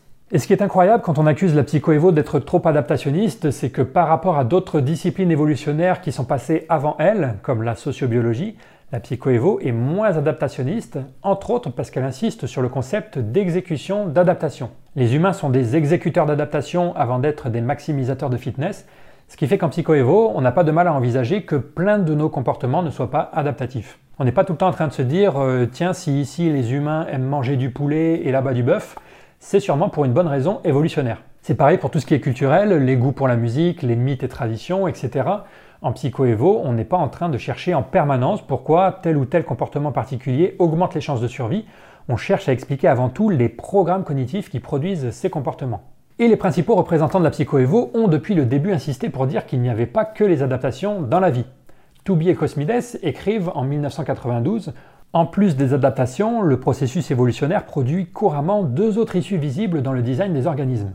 Premièrement, des sous-produits d'adaptation et deuxièmement, des effets aléatoires. Steven Pinker écrit en 1998 Les organismes ne peuvent être compris que comme des interactions entre adaptation, sous-produits et bruit.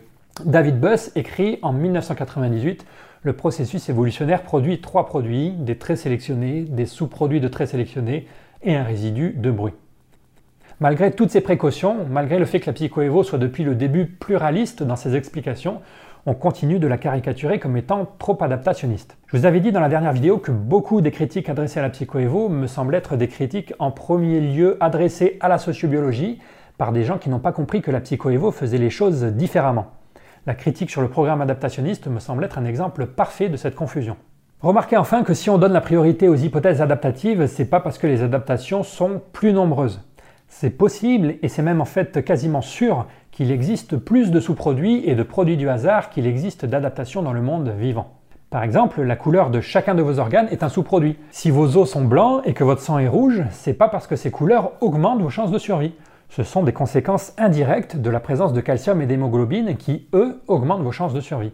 Dans un sens, on peut donc dire que la couleur de chacun de vos organes est un sous-produit, et qu'il existe potentiellement une infinité d'autres traits qui peuvent être considérés comme des sous-produits. Si on donne la priorité aux hypothèses adaptatives, c'est d'une part parce que comme on l'a vu, elles ont une force heuristique, elles nous permettent de découvrir des choses, et d'autre part parce que l'existence de design dans l'univers est ce qui a toujours fasciné les humains.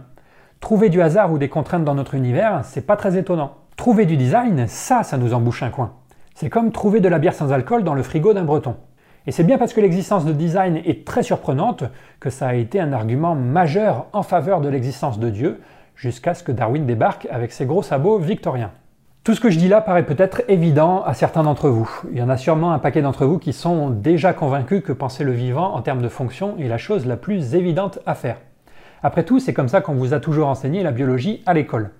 Vous devez trouver que je passe un peu trop de temps là-dessus. Mais vous devez savoir que si je fais ça, c'est parce que dans le monde universitaire, Certains chercheurs ont cherché pendant longtemps à jeter le discrédit sur ce programme adaptationniste et que ces chercheurs continuent à avoir une influence importante dans certains milieux. Parmi ces chercheurs, les plus connus sont sûrement Stephen Jay Gould et Richard Lewontin. Lewontin, vous le connaissez probablement pas, mais Gould, vous en avez peut-être déjà entendu parler parce qu'il a écrit plein de bouquins à succès. Ce sont ces chercheurs et une poignée d'autres qui ont très largement contribué à diffuser l'idée que le programme adaptationniste n'avait aucune bonne raison d'être, que les hypothèses adaptatives n'étaient pas testables et que la biologie de l'évolution ne faisait que de la spéculation. Le terme de just so story, par exemple, utilisé pour dénigrer les hypothèses adaptatives, ça vient d'eux. La présentation des chercheurs en biologie comme des personnes qui croiraient que le nez a évolué pour porter des lunettes, ça vient d'eux. La présentation des chercheurs en biologie comme des personnes qui croiraient que dans la nature, tout est pour le mieux dans le meilleur des mondes, ça vient d'eux. Leur plus célèbre article sur le sujet a été cité plus de 10 000 fois et c'est cet article que tous les détracteurs de la psychoévo se plaisent à ressortir à la moindre occasion. Mais vous devez savoir qu'au sein de la biologie de l'évolution, ces deux messieurs ont un statut très controversé. Certains chercheurs leur reprochent d'avoir fait beaucoup de mal à la biologie de l'évolution en diffusant des idées marginales, en ayant recours à la rhétorique pour convaincre, en déformant les idées de leurs opposants et en mélangeant régulièrement le politique avec le scientifique. Cet article extrêmement cité par exemple, si vous le lisiez, vous verriez qu'il est principalement basé sur de la rhétorique. C'est aussi un article qui passe complètement sous silence les travaux d'un autre biologiste qui avait travaillé dix ans plus tôt sur le même sujet et qui, plutôt que de ne faire que se plaindre des limites du programme adaptationniste, avait aussi proposé des solutions. Pour ces raisons, beaucoup de chercheurs considèrent cet article comme au mieux surcoté, au pire malhonnête. Et certains chercheurs font même carrément porter à Gould et Lewontin la responsabilité de l'antipathie pour les approches évolutionnaires du comportement qui existent aujourd'hui en sciences sociales. Et c'est vrai que les chercheurs issus des sciences sociales, très souvent, quand ils veulent justifier leur rejet des approches évolutionnaires, ils citent les travaux de Gould et Lewontin. Beaucoup de chercheurs en sciences sociales qui ont cherché à se former en biologie de l'évolution l'ont fait en lisant du Gould et du Lewontin, ce qui fait qu'ils ont une vision très déformée du domaine.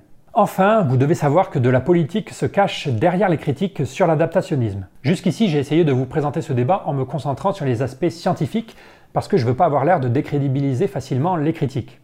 Mais d'un autre côté, vous n'auriez pas une vision complète du sujet si je ne mentionnais pas les liens avec la politique, liens que les protagonistes reconnaissent eux-mêmes.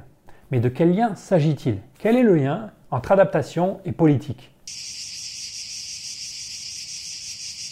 Le lien, c'est qu'à chaque fois que vous supposez que quelque chose est une adaptation, vous montrez en quelque sorte que la nature est bien faite. Une adaptation, ça augmente les chances de survie et ça présente souvent un design comme on l'a vu, ça présente l'apparence de quelque chose qui est bien fait. Donc c'est connecté avec l'idée que la nature est bien faite. Et c'est là qu'apparaît le politique, parce que si la nature est bien faite, certains pourraient se demander pourquoi vouloir la changer. C'est pour ça que certains se battent contre l'adaptationnisme.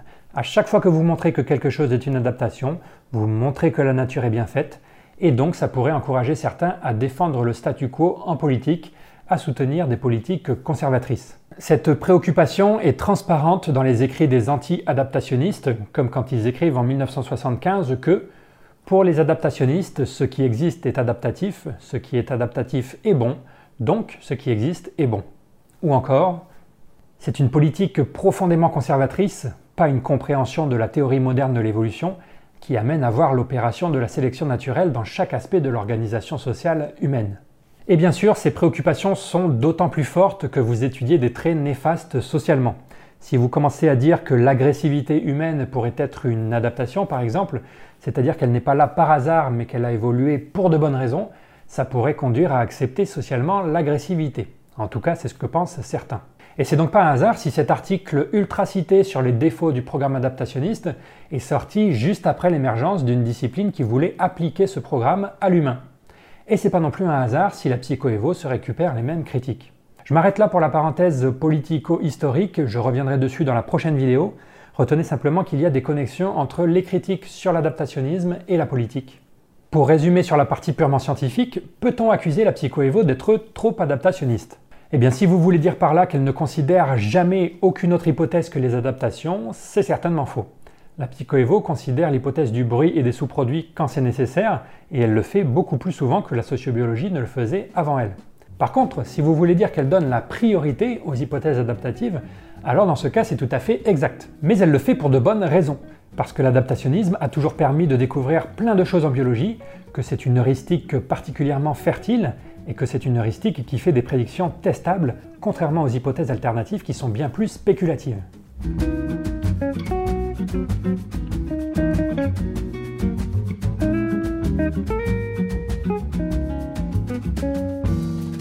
Selon certaines critiques, en psychoévo, on penserait que les adaptations sont toujours parfaites.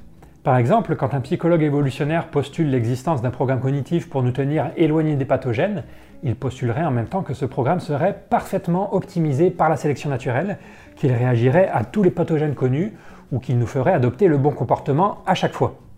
Or, comme je vous l'expliquais toujours dans cette même vidéo qu'il faut vraiment que vous alliez voir si ce n'est pas encore fait, on trouve rarement de perfection dans la nature.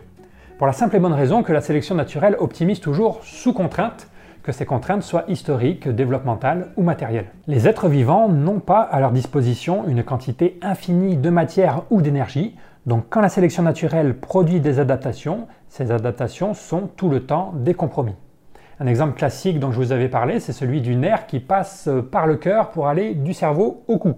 C'est pas un chemin optimisé du tout, mais c'est le chemin auquel a abouti l'évolution. Et parce qu'on se rend compte en étudiant le vivant que la sélection naturelle a souvent abouti à des solutions imparfaites, on dit parfois qu'elle fait du bricolage plus que de l'ingénierie. Et il arrive que certaines personnes reprochent à la psychoévo d'ignorer ce point et de penser que les êtres vivants sont toujours parfaitement adaptés. Mais cette critique est une fois de plus émise par des gens qui sont soit ignorants, soit malhonnêtes, parce que dès le départ, les psychologues évolutionnaires ont insisté pour dire que la nature n'est pas parfaite. Et pour vous le prouver, je vais simplement vous lire un extrait du texte fondateur de la psychoévo, qui a été écrit il y a 30 ans déjà, et que les détracteurs de la psychoévo feraient bien de lire. Les chercheurs en sciences comportementales doivent savoir que les machines fonctionnelles organiques, c'est-à-dire les êtres vivants, sont très différentes des systèmes que les ingénieurs humains construisent en planifiant et en anticipant. Les ingénieurs humains peuvent démarrer d'un tableau vierge et construire des systèmes de zéro pour exécuter proprement une fonction en utilisant des matériaux choisis spécialement pour la tâche en question. Les êtres vivants, eux, sont plus comme le célèbre bateau toujours en mer. Ce bateau ne peut jamais retourner en cale sèche pour une révision majeure. Toutes ces améliorations doivent être faites planche par planche pour que le bateau ne coule pas pendant sa modification. Au cours de l'évolution, les designs successifs sont toujours construits par modification des structures préexistantes des structures liées entre elles, au moins à court terme, par de complexes couplages développementaux. Ce passage montre bien que la psychoévo a conscience que la sélection naturelle a souvent les mains liées, mais ça n'empêche pas non plus d'aller plus loin. Et pourtant, ces limites à court terme n'empêchent pas l'émergence d'adaptations psychologiques et physiologiques organisées qui font preuve d'une fonctionnalité extrême, meilleure en fait que celle que des ingénieurs humains auront réussi à obtenir dans la plupart des cas. Ceci est possible car le processus évolutionnaire opère sur de très grands nombres d'individus et sur des périodes de temps gigantesques, la sélection naturelle remontant la pente sans relâche. Par remonter la pente, les auteurs font ici référence à la diminution locale d'entropie dont je vous ai déjà parlé. La sélection naturelle remonte la pente dans le sens qu'elle s'oppose localement à l'augmentation d'entropie de l'univers. Pour anthropomorphiser, la sélection naturelle obtient ses résultats en bricolant, accumulant de fréquentes petites modifications indépendantes sur de vastes périodes. Ces modifications en chaîne doivent donc être nombreuses pour arriver à une solution sophistiquée ou un mécanisme fonctionnel. Le fait que ces modifications soient générées aléatoirement et que la sélection est toujours limitée à n'importe quel moment à choisir parmi ce nombre d'alternatives finies veut dire que le processus évolutionnaire peut parfois négliger ou passer à côté d'une solution spécifique qui aurait été évidente pour un ingénieur humain, simplement parce que les mutations correctes n'ont pas eu lieu. Mais le fait que l'évolution ne soit pas un processus intelligent est à double tranchant. C'est précisément parce que les modifications sont générées aléatoirement que les solutions adaptatives ne sont pas limitées par l'intelligence finie de n'importe quel ingénieur. Par conséquent, l'évolution peut trouver de subtiles solutions que seul un ingénieur superhumain et omniscient aurait pu avoir trouvées. Donc voilà, pour résumer, effectivement la sélection naturelle n'est pas parfaite, et effectivement elle fait parfois du bricolage, et effectivement elle est basée sur du hasard, mais c'est précisément parce qu'elle est basée sur du hasard et qu'elle opère sur des échelles de temps énormes qu'elle peut générer des designs qui n'ont jamais été égalés par nos meilleurs ingénieurs. Et ce sont ces designs que l'on peut essayer de repérer dans la nature.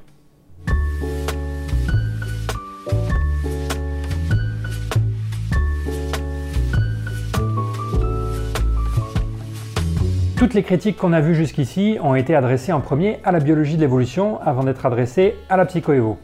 C'est la biologie de l'évolution qui a été la première accusée d'être trop spéculative, trop adaptationniste et d'oublier d'étudier les gènes. La psychoévo n'a fait que se récupérer ses critiques quand elle est apparue dans les années 80-90. C'est un point qu'on oublie souvent donc j'insiste un peu dessus. Si vous pensez toujours, après ce que je viens de vous expliquer, que ces critiques sont pertinentes et fatales, vous allez entraîner dans votre chute bien plus que la psychoévo. Mais il existe aussi quelques critiques méthodologiques qui sont plus spécifiques à la psychoévo et auxquelles on va s'intéresser maintenant. Vous vous rappelez peut-être qu'un concept important en psychoévo, c'est celui d'environnement ancestral. L'environnement ancestral, c'est l'environnement dans lequel ont évolué nos ancêtres chasseurs-cueilleurs, par opposition à l'environnement moderne dans lequel on vit aujourd'hui. Et c'est un concept important parce que c'est à cet environnement ancestral que notre cognition est adaptée. Si vous voulez comprendre notre cognition actuelle, vous devez vous intéresser aux problèmes de survie et de reproduction que nos ancêtres ont eus dans cet environnement ancestral, pas à nos problèmes de survie et de reproduction aujourd'hui. En fait, l'environnement ancestral est important pour expliquer les comportements de toutes les espèces. Pour expliquer pourquoi les papillons de nuit viennent se cramer les ailes sur nos lampes en été, vous devez vous rappeler qu'ils ont évolué dans un environnement qui ne comportait pas de telles lampes. Ces papillons ne sont certainement pas en train de maximiser leur fitness en se brûlant les ailes, mais comme on dit en psychoévo, les êtres vivants ne sont pas des maximisateurs de fitness, ce sont des exécuteurs d'adaptation.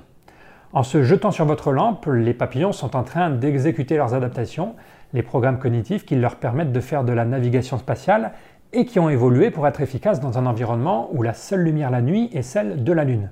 La notion d'environnement ancestral est donc importante pour n'importe quelle espèce, mais elle est encore plus importante pour l'espèce humaine parce que notre environnement à nous a énormément changé depuis 10 000 ans. Mais le problème, c'est que cet environnement ancestral n'est que partiellement connu. En particulier, on connaît peu l'organisation sociale et les modes de vie de nos ancêtres chasseurs-cueilleurs. On les infère le plus souvent sur la base de données paléontologiques partielles et sur la base d'études de chasseurs-cueilleurs qui subsistent encore aujourd'hui sans que l'on soit bien sûr que ces sociétés d'aujourd'hui ressemblent à celles d'autrefois. Du coup, la critique est toute trouvée. Si on ne peut pas connaître avec précision l'environnement passé, on ne peut pas deviner les problèmes de survie auxquels ont été confrontés nos ancêtres, et on ne peut donc pas passer par la fonction pour deviner le design. Alors il y a plusieurs façons de répondre à cette critique. La plus importante, c'est de dire simplement que ne pas disposer d'informations complètes n'a jamais été un problème critique en science. Toutes les sciences travaillent avec des informations partielles sur le monde, ça ne les empêche pas d'avancer. Surtout que même s'il y a plein de choses qu'on ignore sur l'environnement ancestral, il y a aussi plein de choses qu'on sait et qui ont de quoi tenir occupés les chercheurs pendant des dizaines d'années. Parce que la psychoévo n'a pas besoin d'un niveau de détail élevé pour commencer à travailler. Par exemple, rien que savoir qu'on a évolué dans un environnement où des pathogènes étaient présents, ce que personne ne va remettre en question, nous permet de travailler sur l'existence d'un programme cognitif chargé de nous faire éviter ces pathogènes. Rien que savoir que c'était les femmes qui tombaient enceintes et pas les hommes, ce que personne n'ira remettre en question, est à l'origine de centaines de publications en psychoévo. Et il y a encore plein d'autres choses qu'on sait sur l'environnement de nos ancêtres. On sait que les longueurs d'onde importantes à discriminer étaient les mêmes qu'aujourd'hui. On sait qu'il y avait des prédateurs et qu'il fallait s'en défendre, qu'il y avait des serpents et des araignées dangereuses, que notre espèce était composée de deux sexes, que chacun de ces sexes devait choisir un partenaire avec qui se reproduire, que si une personne se reproduisait avec un partenaire trop proche génétiquement, ses enfants allaient avoir des problèmes, que les bébés naissaient sans défense et qu'il fallait s'en occuper pendant des années avant qu'ils ne soient autonomes, que l'humain avait besoin de se nourrir pour vivre, que certaines nourritures étaient plus énergétiques que d'autres, que certaines nourritures étaient plus dures à se procurer que d'autres. Toutes ces caractéristiques environnementales et des centaines d'autres, triviales pour plein de chercheurs, sont au contraire intéressantes pour un psychologue évolutionnaire. On n'a pas besoin de récupérer la vidéo d'une GoPro montée sur la tête de l'homme de Totavel pour commencer à faire de la psycho-évo.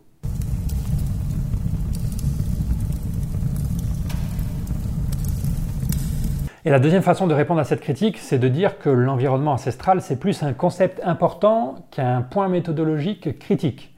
L'environnement ancestral, c'est surtout important pour comprendre qu'il ne faut pas s'attendre à ce que nos comportements soient toujours optimisés dans notre vie de tous les jours. Il ne faut pas s'étonner que les humains fassent des choses mal adaptées, comme fumer trois paquets de clopes par jour ou étudier la géologie, de la même façon qu'il ne faut pas s'étonner que les papillons de nuit se crament les ailes sur nos lampes.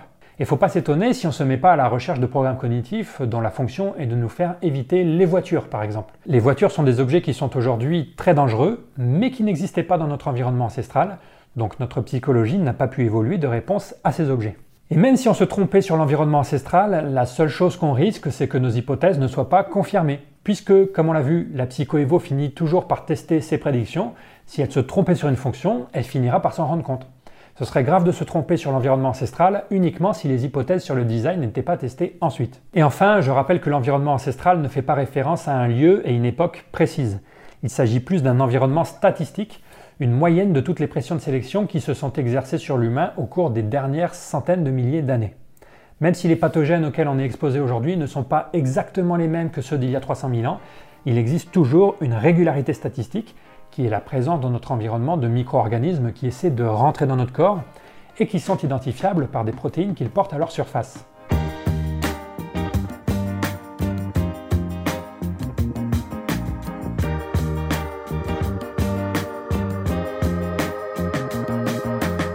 Quand elle teste ses prédictions, la psychoévo s'appuie souvent sur des expériences faites sur des occidentaux, et en particulier des occidentaux âgés de 18 à 25 ans, recrutés sur des campus d'université et des campus d'université en Europe et Amérique du Nord. Non seulement cette population ne représente qu'une toute petite tranche de la population mondiale, mais elle a en plus l'inconvénient d'être très particulière comparée à toutes les populations du monde.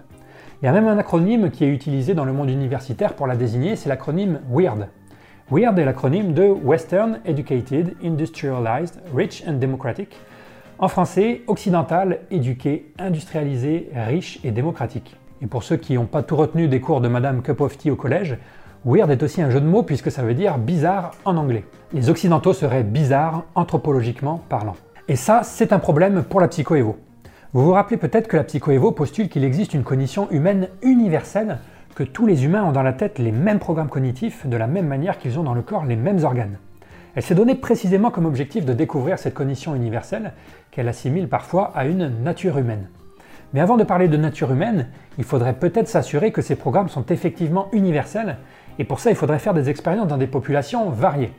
Impossible de dire que le dégoût est un programme cognitif universel si on n'a fait que des expériences à Paris-Saclay pour l'étudier.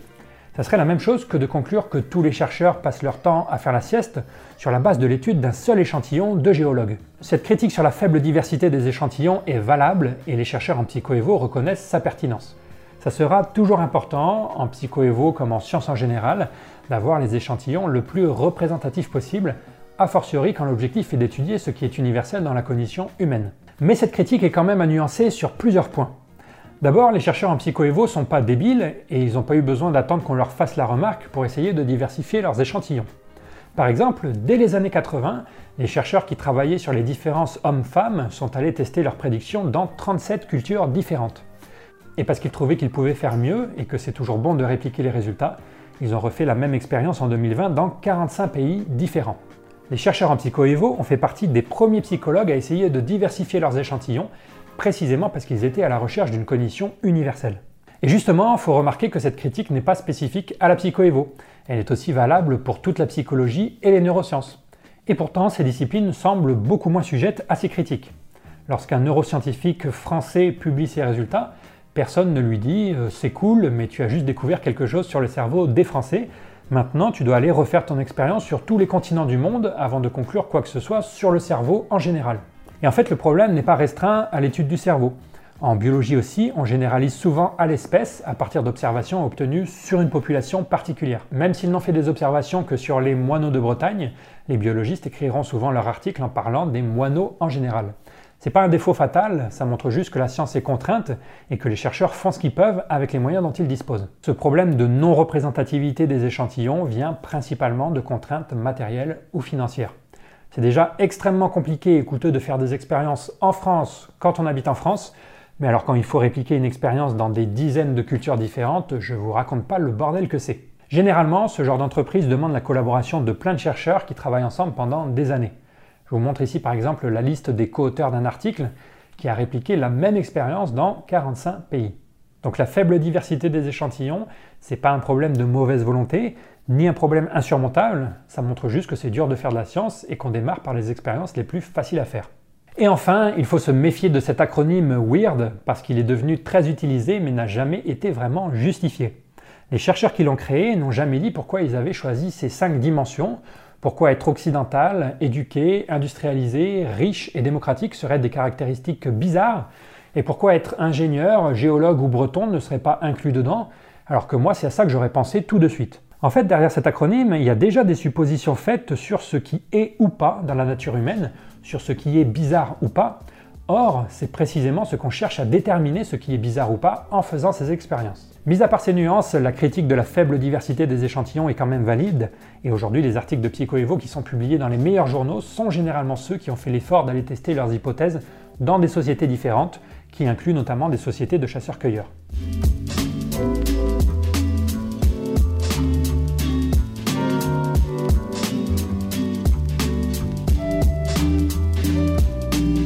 Je ne sais pas si vous vous rappelez, dans la toute première vidéo de cette série, je vous avais dit qu'un concept important en psychoévo, c'est celui de spécialisation fonctionnelle. C'est l'idée que le cerveau humain est constitué d'un ensemble de petits programmes qui sont chacun spécialisés dans la réalisation d'une fonction particulière, par opposition à un cerveau qui serait constitué de 2-3 programmes généralistes qui savent faire plein de choses différentes. Je vous avais dit que c'était une idée bien soutenue théoriquement et empiriquement. Théoriquement, parce qu'on voit pas bien à quoi ressemblerait une pression de sélection qui permet de faire évoluer des programmes généralistes. Dans notre corps, par exemple, on n'a pas un organe qui sait tout faire, on a des organes spécialisés pour réaliser chacun une tâche précise, et c'est tout à fait normal parce que l'émergence d'un trait dans un organisme se fait en général en réaction à un problème bien spécifique. Au cours de notre histoire évolutive, ont existé des pressions de sélection pour faire circuler le sang, pour extraire de l'oxygène de l'air, pour détoxifier la nourriture, etc.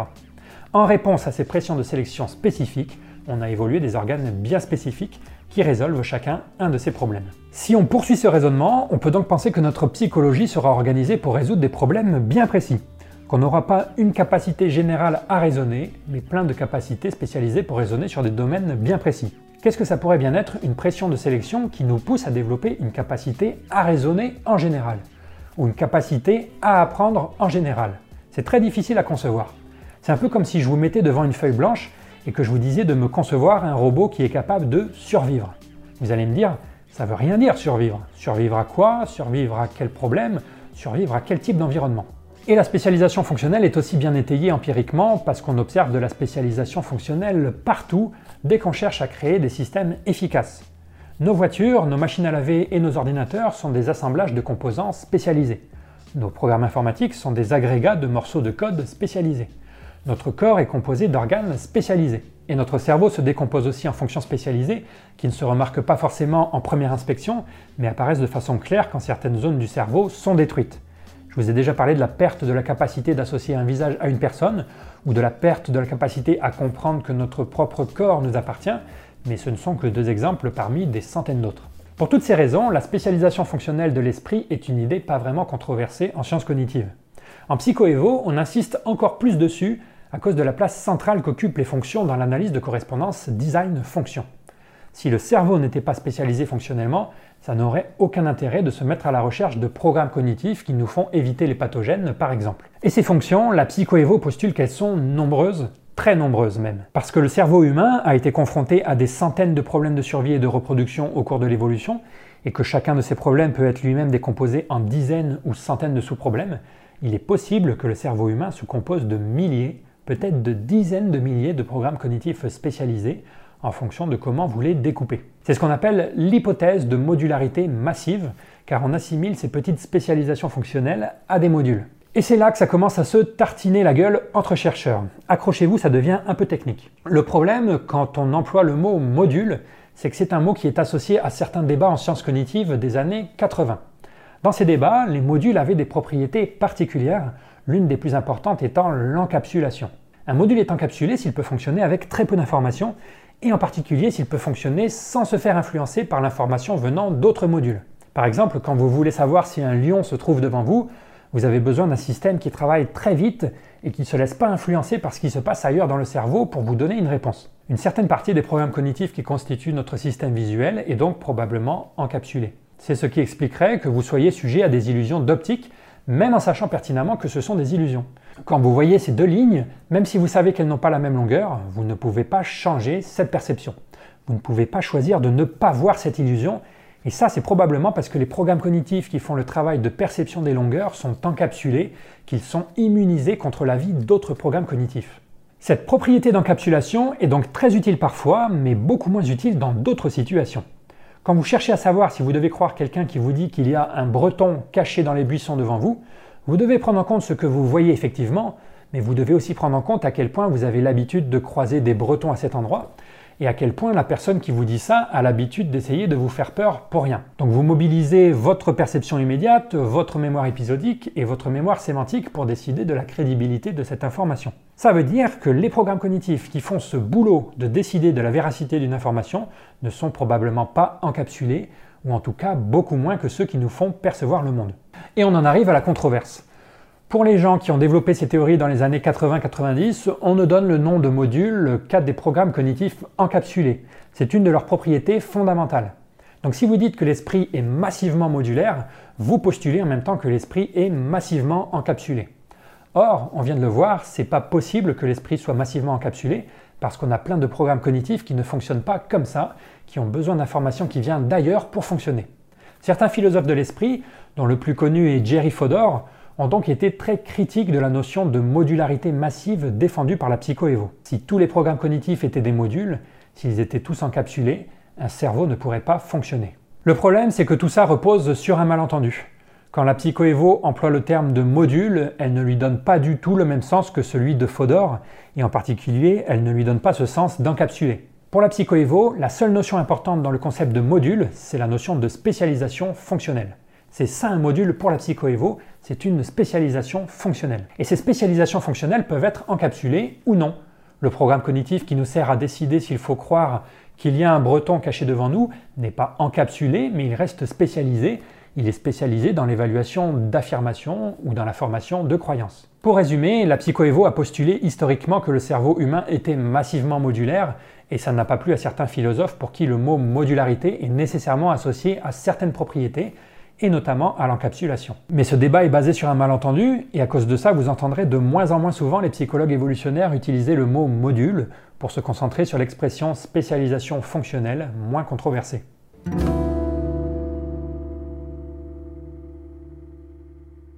Ceci étant dit, il y a d'autres débats sur la façon dont notre esprit est organisé qui sont moins basés sur des malentendus et donc beaucoup plus intéressants. Un de ces débats dont je voudrais vous parler, c'est celui sur la spécificité du domaine. La question, c'est de savoir si les programmes cognitifs qui tournent dans notre tête, tout en restant spécialisés, ont un domaine d'application restreint ou étendu. Mais la réponse est souvent loin d'être évidente parce que dépendante du niveau de description adopté. Par exemple, le correcteur d'orthographe qui corrige vos fautes sur ordinateur, est-ce que c'est un mécanisme au domaine large ou au domaine restreint? Eh bien, on pourrait défendre les deux. Domaine large parce qu'il peut corriger toutes les phrases possibles et imaginables que vous décideriez d'écrire, mais domaine restreint parce qu'il ne peut corriger que du texte, pas des images, et encore du texte dans une certaine langue avec un vocabulaire limité, etc. Autre exemple plus cognitif, on a dans la tête des programmes spécialisés pour détecter les visages. Mais est-ce que les visages doivent être considérés comme un domaine large ou restreint? Tout dépend de la façon dont vous les décrivez. Si vous décrivez un visage comme la réunion d'yeux, d'un nez, d'une bouche, de sourcils, tous disposés selon une configuration bien précise, c'est ultra spécifique. Mais si vous décrivez un visage comme un ensemble de trois formes géométriques disposées en triangle inversé, c'est beaucoup plus large. Or, il semblerait que la sélection naturelle soit plutôt partie sur cette deuxième description.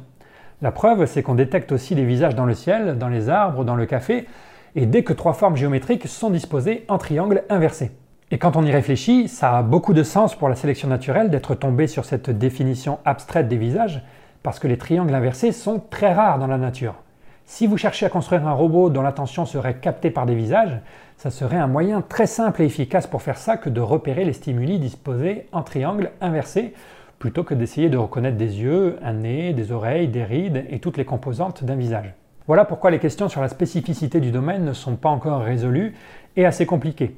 La psychoévo a plutôt tendance à penser que les domaines de nos programmes cognitifs seront restreints, mais tout dépend du niveau de description qu'on adopte pour décrire ces domaines. Je sais que pour certains d'entre vous, c'est assez dur à gober que notre cognition soit composée de milliers de programmes spécialisés au domaine restreint et pas de quelques programmes généralistes. Intuitivement, quand on s'introspecte, on n'a pas l'impression d'être constitué d'une multiplicité de fonctions. On n'a pas l'impression d'avoir plusieurs capacités d'apprentissage, plusieurs capacités de raisonner, plusieurs capacités de mémoriser. Mais ça, n'est pas un très bon argument. Une grosse partie de notre activité mentale étant inconsciente, vous ne pouvez pas vous baser sur votre introspection pour décider de la structure de l'esprit. C'est pas parce que vous avez une expérience unifiée de votre vie mentale que cette vie mentale n'est pas en fait morcelée. Un peu comme quand vous conduisez une voiture. Vous avez une expérience unifiée de la conduite, vous n'avez pas l'impression de faire des milliers de choses en même temps, mais c'est uniquement parce que vous n'interagissez qu'avec la partie émergée d'une voiture.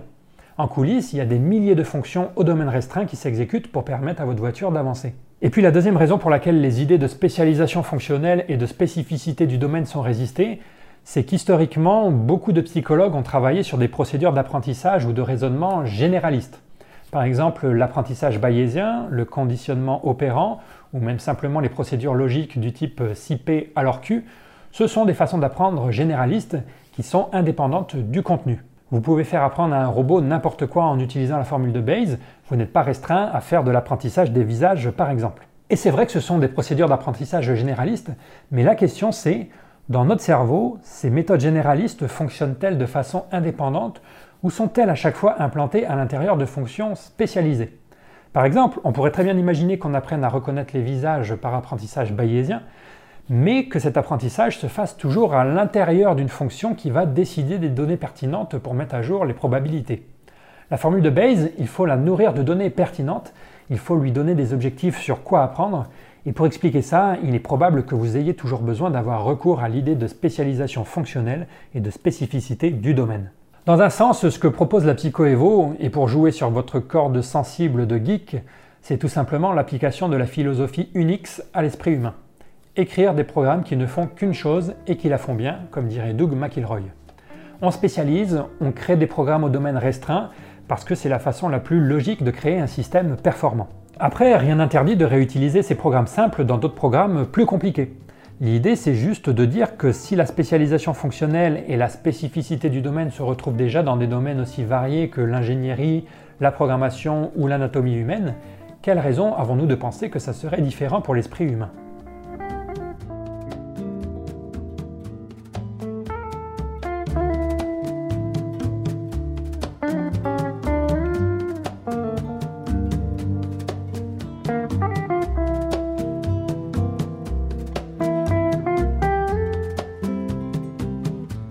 Terminer avec une critique méthodologique qui est pour moi la plus importante que vous puissiez faire à la psychoévo et que pourtant j'entends assez peu.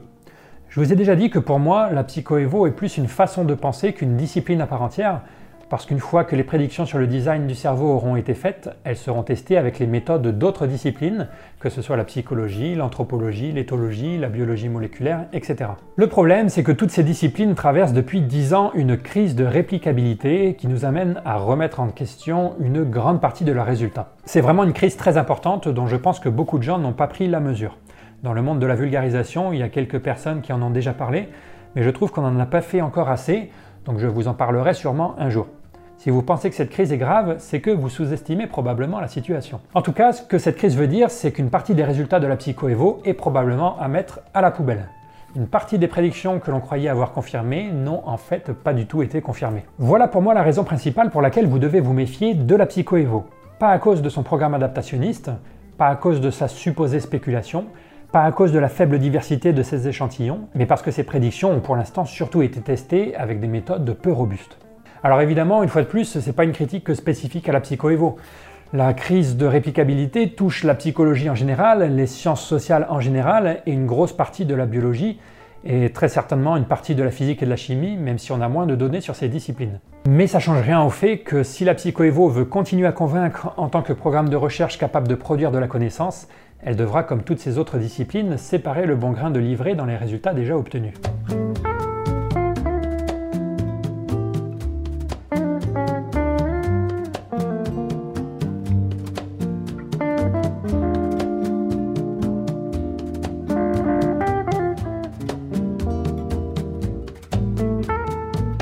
Vidéo presque terminée, je vous propose de vous résumer tout ça, de reparler un petit peu de philo des sciences et de conclure. Commençons par résumer. La critique méthodologique que vous entendrez le plus souvent sur la psychoévo concerne son soi-disant caractère spéculatif.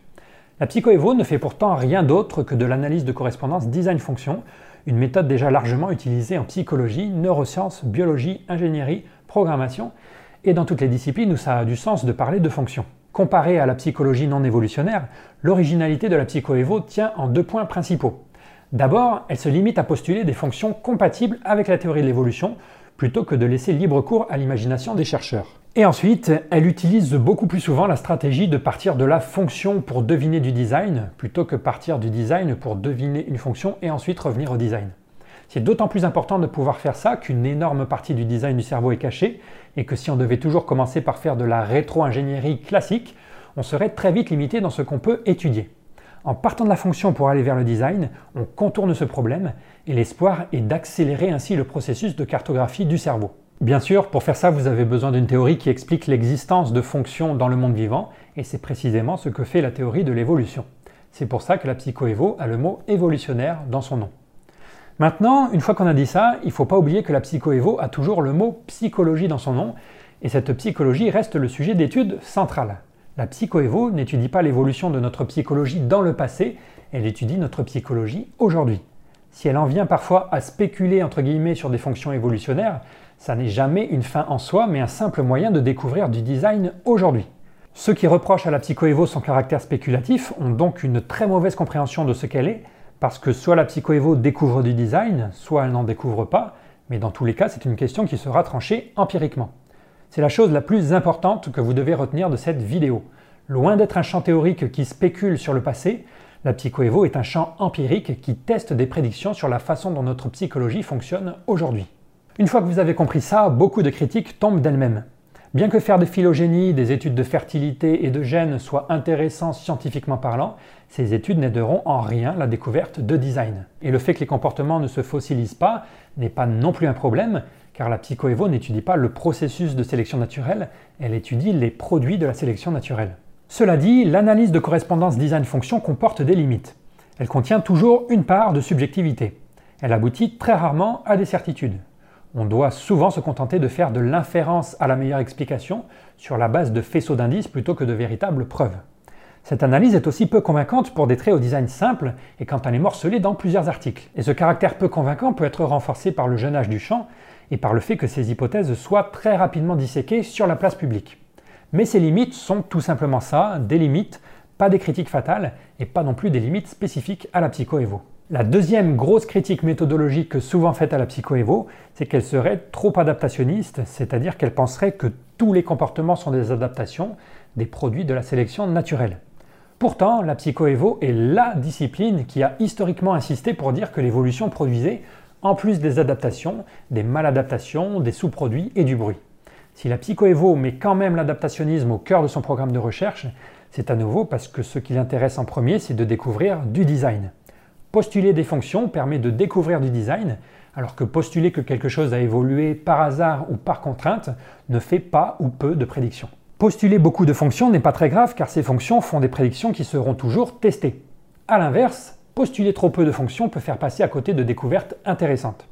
Enfin, on a vu que les critiques sur l'adaptationnisme sont liées à des préoccupations politiques parce qu'à chaque fois que vous prouvez l'existence d'une adaptation, vous montrez que la nature est bien faite, ce qui pourrait servir d'argument à des politiques conservatrices qui souhaiteraient maintenir le statu quo. Contrairement à ce qu'on lui fait parfois dire, la psychoévo a parfaitement conscience qu'adaptation ne rime pas toujours avec perfection, mais ça ne remet pas en cause la démarche adaptationniste. Le fait que l'environnement ancestral soit mal connu n'est pas non plus une critique fatale, car même avec une description grossière de l'environnement ancestral, la psychoévo aurait de quoi travailler pendant des dizaines d'années. Les critiques sur la faible diversité des échantillons et la non-réplicabilité des résultats ne sont pas non plus insurmontables, et elles sont valables pour toutes les sciences. Enfin, la critique sur la vision modulaire de l'esprit provient principalement d'un malentendu sur la définition des modules. Par massivement modulaire, la psychoévo veut dire que le cerveau est massivement spécialisé fonctionnellement, ce qui n'est pas vraiment controversé. Voilà pour le résumé. Pour vous qui entendez ces critiques pour la première fois, vous devez vous dire que ça fait quand même beaucoup et que dans le tas, il doit quand même bien y en avoir une ou deux qui tient la route. C'est exactement l'effet qui est recherché. Les critiques de la psychoévo ont cherché à donner l'impression d'un champ miné par les problèmes en employant la stratégie du millefeuille argumentatif. Pourtant, quand on prend ces critiques une par une, on se rend compte qu'elles n'ont rien d'impressionnant. Les deux tiers sont basés sur des malentendus ou des incompréhensions, et le tiers restant concerne des critiques légitimes, mais qui sont déjà prises en compte en interne et pas du tout fatales. Maintenant, vous vous dites peut-être pourquoi est-ce que les psychologues évolutionnaires ne prennent pas le temps de dissiper ces malentendus comme je viens de le faire aujourd'hui? Eh bien, figurez-vous que c'est ce qu'ils font depuis 30 ans. Malheureusement, comme le raconte le psychologue évolutionnaire Robert Kurzban, qui a passé un certain nombre d'années de sa vie à essayer de dissiper ces malentendus, les discussions ont toutes la même forme. Les critiques affirment que les psychologues évolutionnaires ont tort de penser que le comportement est génétiquement déterminé, que chaque aspect d'un organisme est une adaptation et qu'on peut déduire ce qui doit être de ce qui est. Les psychologues évolutionnaires répondent qu'ils n'ont jamais dit tout ça et documentent les endroits où ils ont dit précisément l'inverse. Les critiques répondent en disant que les psychologues évolutionnaires ont tort de penser que le comportement est génétiquement déterminé, que chaque aspect d'un organisme est une adaptation et qu'on peut déduire ce qui doit être de ce qui est. En gros, les critiques n'écoutent pas ce qu'on leur répond. Les psychologues évolutionnaires ont beau se défendre et essayer de rectifier les malentendus, ils ne sont jamais écoutés. Et je peux témoigner que c'est bien le cas parce que moi encore en 2022, je suis obligé de rectifier exactement les mêmes malentendus que ceux qui étaient déjà rectifiés il y a 20 ans malentendu aussi souvent véhiculé par des universitaires dont c'est pourtant le boulot de se tenir informé. Comme le dit le même Robert Kurzban, les critiques préfèrent fabriquer les points de vue des psychologues évolutionnaires et attaquer ces positions fantasmées.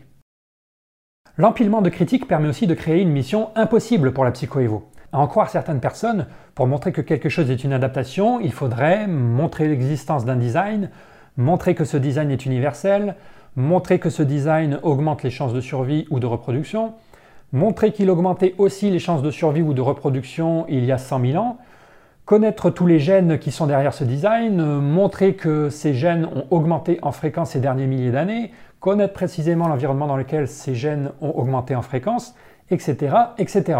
Non seulement ces personnes n'ont aucune autorité pour décider de ce qui est une preuve suffisante d'adaptation, mais s'il fallait avoir la même exigence en termes de niveau de preuve dans toutes les disciplines, aucun scientifique n'aurait jamais commencé à faire de la science.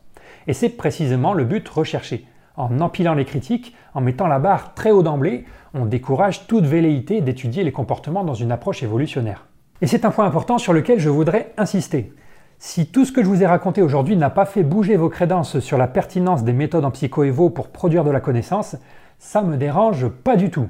Vous avez le droit d'être extrêmement exigeant dans vos critères de ce qu'est une bonne science. Vous avez le droit de penser que passer par la fonction pour découvrir du design est une stratégie vouée à l'échec. Et vous avez le droit de penser que l'analyse de correspondance design-fonction ne permet pas de produire des niveaux de preuve élevés. Vous avez le droit de penser tout ça, mais dans ce cas, n'oubliez pas d'être aussi exigeant envers toutes les autres sciences, et notamment toutes les autres sciences du comportement. Parce qu'évidemment, la psychoévo n'est pas la seule science à proposer des explications des comportements. Les sciences sociales traditionnelles sont aussi dans le même business, or ces sciences sociales sont loin d'être épargnées par les problèmes méthodologiques. Et pourtant, vous verrez jamais une personne qui critique la psychoévo accompagner sa critique d'une évaluation aussi sévère des niveaux de preuve en sciences sociales traditionnelles. Si ces personnes étaient réellement motivées par des considérations épistémologiques, par la recherche de la vérité avec un grand V, c'est pourtant ce à quoi on s'attendrait. Les mérites des explications de la psychoévo devraient toujours s'évaluer par rapport aux mérites des autres explications disponibles. La question ne devrait pas être cette hypothèse de psychoévo est-elle vraie, mais quel est le niveau de preuve de cette hypothèse comparé au niveau de preuve des autres hypothèses en compétition? Et bien sûr, quand on se pose cette question, on retombe sur la question des a priori dont on a déjà parlé. À qui incombe la charge de la preuve va fortement dépendre de vos a priori sur un sujet, et en particulier de votre formation universitaire. Tout ça pour dire que si vous voulez être particulièrement exigeant sur vos critères de ce qu'est une bonne science, allez-y, mais appliquez les mêmes critères à toutes les sciences. Et je vise en particulier en disant ça une certaine branche du scepticisme français qui a tendance à avoir le scepticisme asymétrique, et à appliquer sa pensée critique uniquement aux approches évolutionnaires du comportement, comme si les autres approches reposaient sur des bases irréprochables et avaient établi un corpus de connaissances qu'on ne peut plus remettre en question. J'aimerais aussi revenir un instant sur l'importance de la théorie de l'évolution en psychologie. Pour certains philosophes des sciences, comme Thomas Kuhn, une science mature se reconnaît à la présence d'un paradigme. C'est quelque chose d'assez difficile à définir, mais un paradigme se caractérise par un ensemble de lois fondamentales, de théories, de métathéories et de façons de travailler qui permettent aux chercheurs de coordonner leur action et de diriger leurs travaux. Or, les sciences sociales sont célèbres pour manquer de tels paradigmes. Prenons rien que l'exemple de la psychologie. En psychologie, les chercheurs se plaignent depuis longtemps d'un manque de théorie pour structurer leur discipline. Déjà Freud se plaignait de ça. Et le manque de théorie, ça a des conséquences. Ça a comme conséquence que les hypothèses fusent dans tous les sens et donnent l'impression d'un champ sans unité, un champ où un courant de pensée en chasse un autre, non pas parce qu'il nous fait comprendre plus de choses sur le monde, mais simplement parce qu'il est devenu plus à la mode. Et c'est pour ça que, bien que ça va faire deux siècles que la psychologie s'est établie en tant que science, encore en 2019, des papiers sortent pour s'alarmer du manque de théorie ou de paradigme dans le champ. Or, même si ce n'est pas son but premier, la psychologie évolutionnaire fait précisément ça, réintroduire de la théorie dans un champ qui en manque cruellement. Et elle n'introduit pas n'importe quelle théorie, elle introduit la théorie la plus puissante qu'on possède pour expliquer l'organisation de la matière vivante, une théorie qui n'a plus à faire ses preuves, et une théorie sur laquelle repose déjà l'intégralité des sciences biologiques. Donc si vous êtes d'accord avec Thomas Kuhn pour dire qu'une bonne science doit être guidée par un paradigme, ou à minima par des fondations théoriques solides, la psychologie évolutionnaire fait partie des sciences sociales qui répondent le mieux à ce critère. Mais peut-être que vous en avez rien à battre des paradigmes et que vous pensez comme Imre Lakatosh que la meilleure indication du mérite d'un programme de recherche, c'est sa capacité à nous faire découvrir des nouvelles choses sur le monde. Peu importe les débats sur l'adaptationnisme, l'environnement ancestral et la modularité, la seule question importante serait Qu'est-ce que la psychoévo nous a permis de comprendre de nouveau sur le monde depuis qu'elle existe? Quel est le succès empirique de la psychoévo Alors avant de répondre à cette question, je voudrais juste te faire remarquer que cette insistance sur la nécessité de découvrir de nouvelles choses n'est pas indépassable. C'est vrai qu'on la retrouve souvent comme un critère de bonne science en philo des sciences, mais c'est peut-être dû au fait que beaucoup de philosophes des sciences ont eu une formation en physique à la base. Or en physique, il est beaucoup plus facile d'être surpris et d'apprendre des choses nouvelles parce que la vie des quarks, des électrons et des ondes lumineuses ne nous est pas familière. En sciences sociales, au contraire, que ce soit en sociologie ou en psychologie, on étudie un domaine qui nous est déjà très familier. Notre vie mentale et notre vie sociale nous sont déjà très familières, donc il sera souvent plus dur d'être surpris et d'apprendre des choses nouvelles et étonnantes. Peut-être qu'en sciences sociales, il faut déjà s'estimer heureux quand une théorie nous permet d'expliquer parcimonieusement plein de choses qu'on savait déjà, et de considérer les cas où on apprend des nouvelles choses comme des cerises sur le gâteau. Aparté terminé, revenons à la question, quel est le succès empirique des approches évolutionnaires du comportement? On peut commencer par la sociobiologie, l'ancêtre de la psychoévo pour laquelle on a plus de recul. Comme la psychoévo, la sociobiologie s'est faite démonter par les critiques dès son apparition dans les années 70. Elle s'est faite traiter de pseudoscience, Gould avec sa finesse habituelle l'a qualifiée de darwinisme en carton, et on lui a adressé tous les reproches classiques faits aux sciences évolutionnaires d'être spéculative, trop adaptationniste, déterministe, réductionniste, etc. Si vous êtes passé par les bancs d'une fac de sciences sociales et qu'on vous a parlé de cette discipline, on vous l'a sûrement présentée comme une discipline défaillante et dangereuse, et pour ces raisons maintenant morte et enterrée.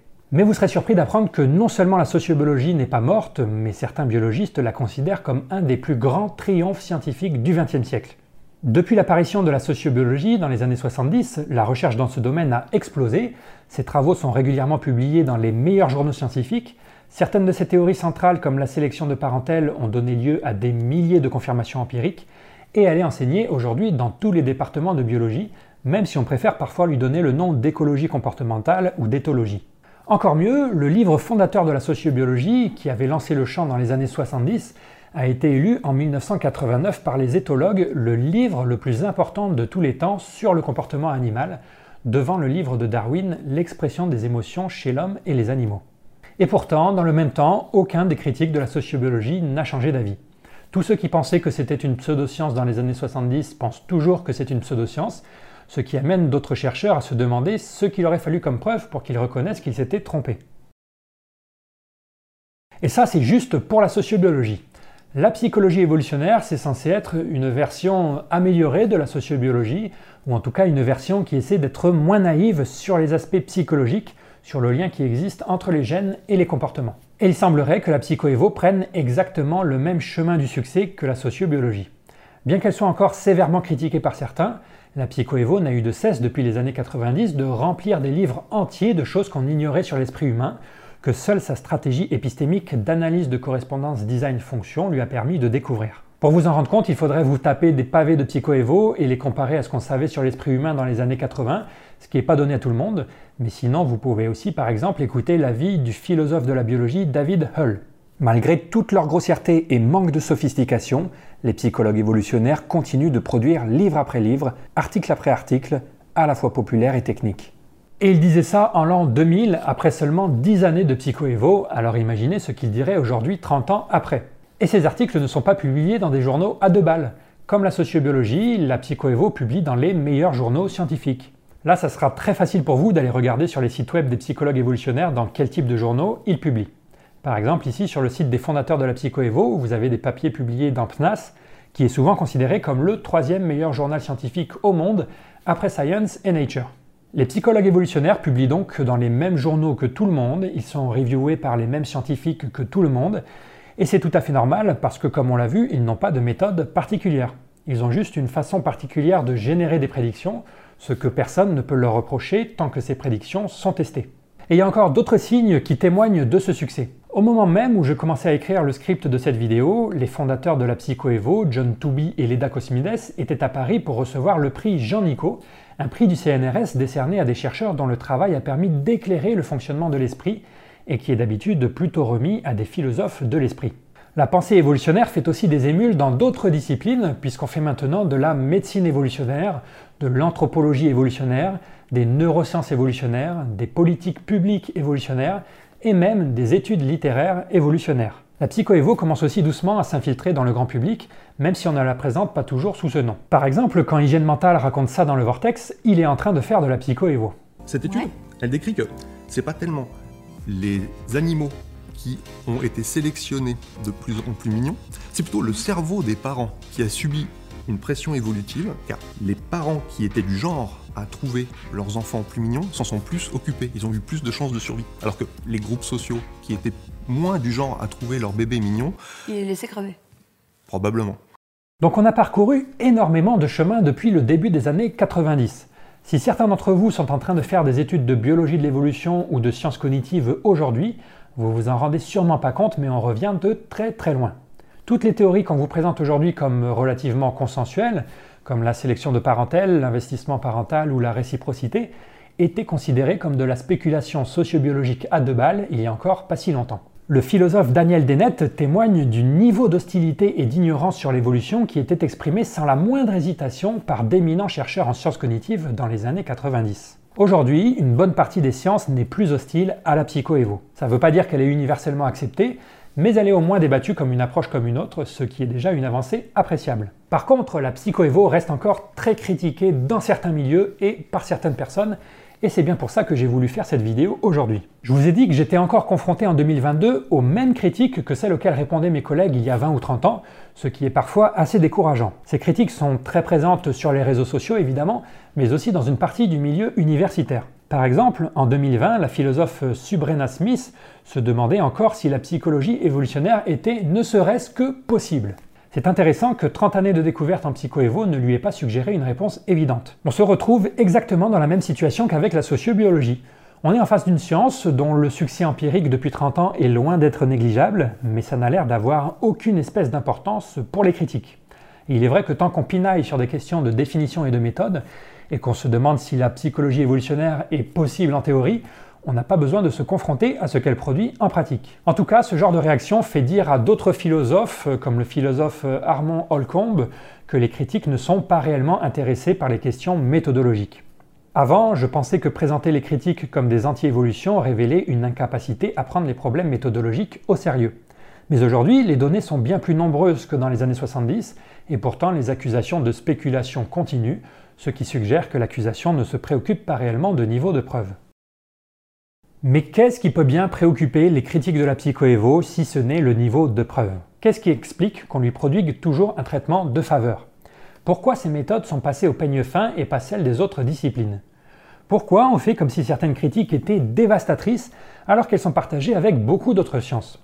Pourquoi, bien qu'elle ait expliqué de nombreuses fois qu'elle n'était ni réductionniste, ni déterministe, ni intéressée par l'étude du passé, on continue à l'accuser d'être réductionniste, déterministe et de ne pas pouvoir étudier le passé. Pourquoi, comme le disent les psychologues Martin Daly et Margot Wilson, les critiques de la psychoévo ne sont pas seulement sceptiques mais aussi en colère? Pourquoi leur scepticisme semble motivé par autre chose qu'une recherche humble de la vérité? Comment expliquer que les psychologues évolutionnaires soient toujours, selon les mots de Richard Dawkins, accablés d'une charge anormale de scepticisme et d'une hostilité a priori? Pourquoi, comme le dit le psychologue Robert Wright, il existe une niche de marché anti-psychoévo où des personnes font la queue pour cracher sur une vision caricaturale et fantasmée du champ? Pourquoi malgré des décennies de découvertes empiriques et de publications dans les meilleurs journaux scientifiques, des philosophes continuent de se demander en 2020 si la psychologie évolutionnaire est ne serait-ce que possible Pourquoi on qualifie les méthodes de la psychoévo de spéculatives alors que ce sont les mêmes méthodes que celles utilisées dans toutes les disciplines où ça a du sens de parler de fonction Et pourquoi, humiliation suprême, si vous tweetez que la psychologie évolutionnaire est une pseudoscience, vous allez récolter beaucoup plus de likes que si vous tweetez que la géologie est une pseudoscience? La seule chose qui peut expliquer ces traitements de faveur, c'est la seule chose qui distingue la psychoévo de toutes ces autres disciplines, le caractère politiquement sensible de ces résultats.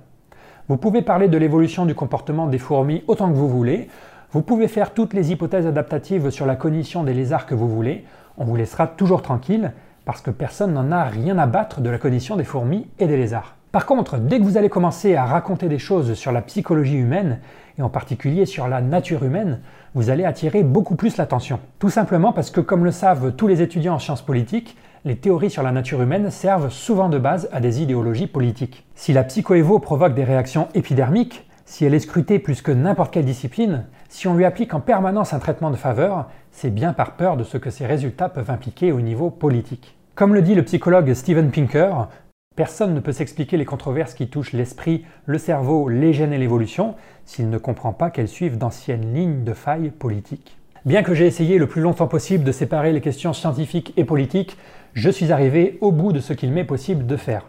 Si vous voulez vraiment comprendre les critiques du champ, vous devez comprendre les enjeux politiques, idéologiques et éthiques qui se cachent derrière. C'est à ces enjeux que sera entièrement consacrée ma prochaine vidéo, dans laquelle je vous parlerai ouvertement de toutes ces questions. C'est quelque chose que je n'ai encore jamais fait et que je ne ferai peut-être plus jamais, alors si le sujet vous intéresse, ne ratez pas cette vidéo.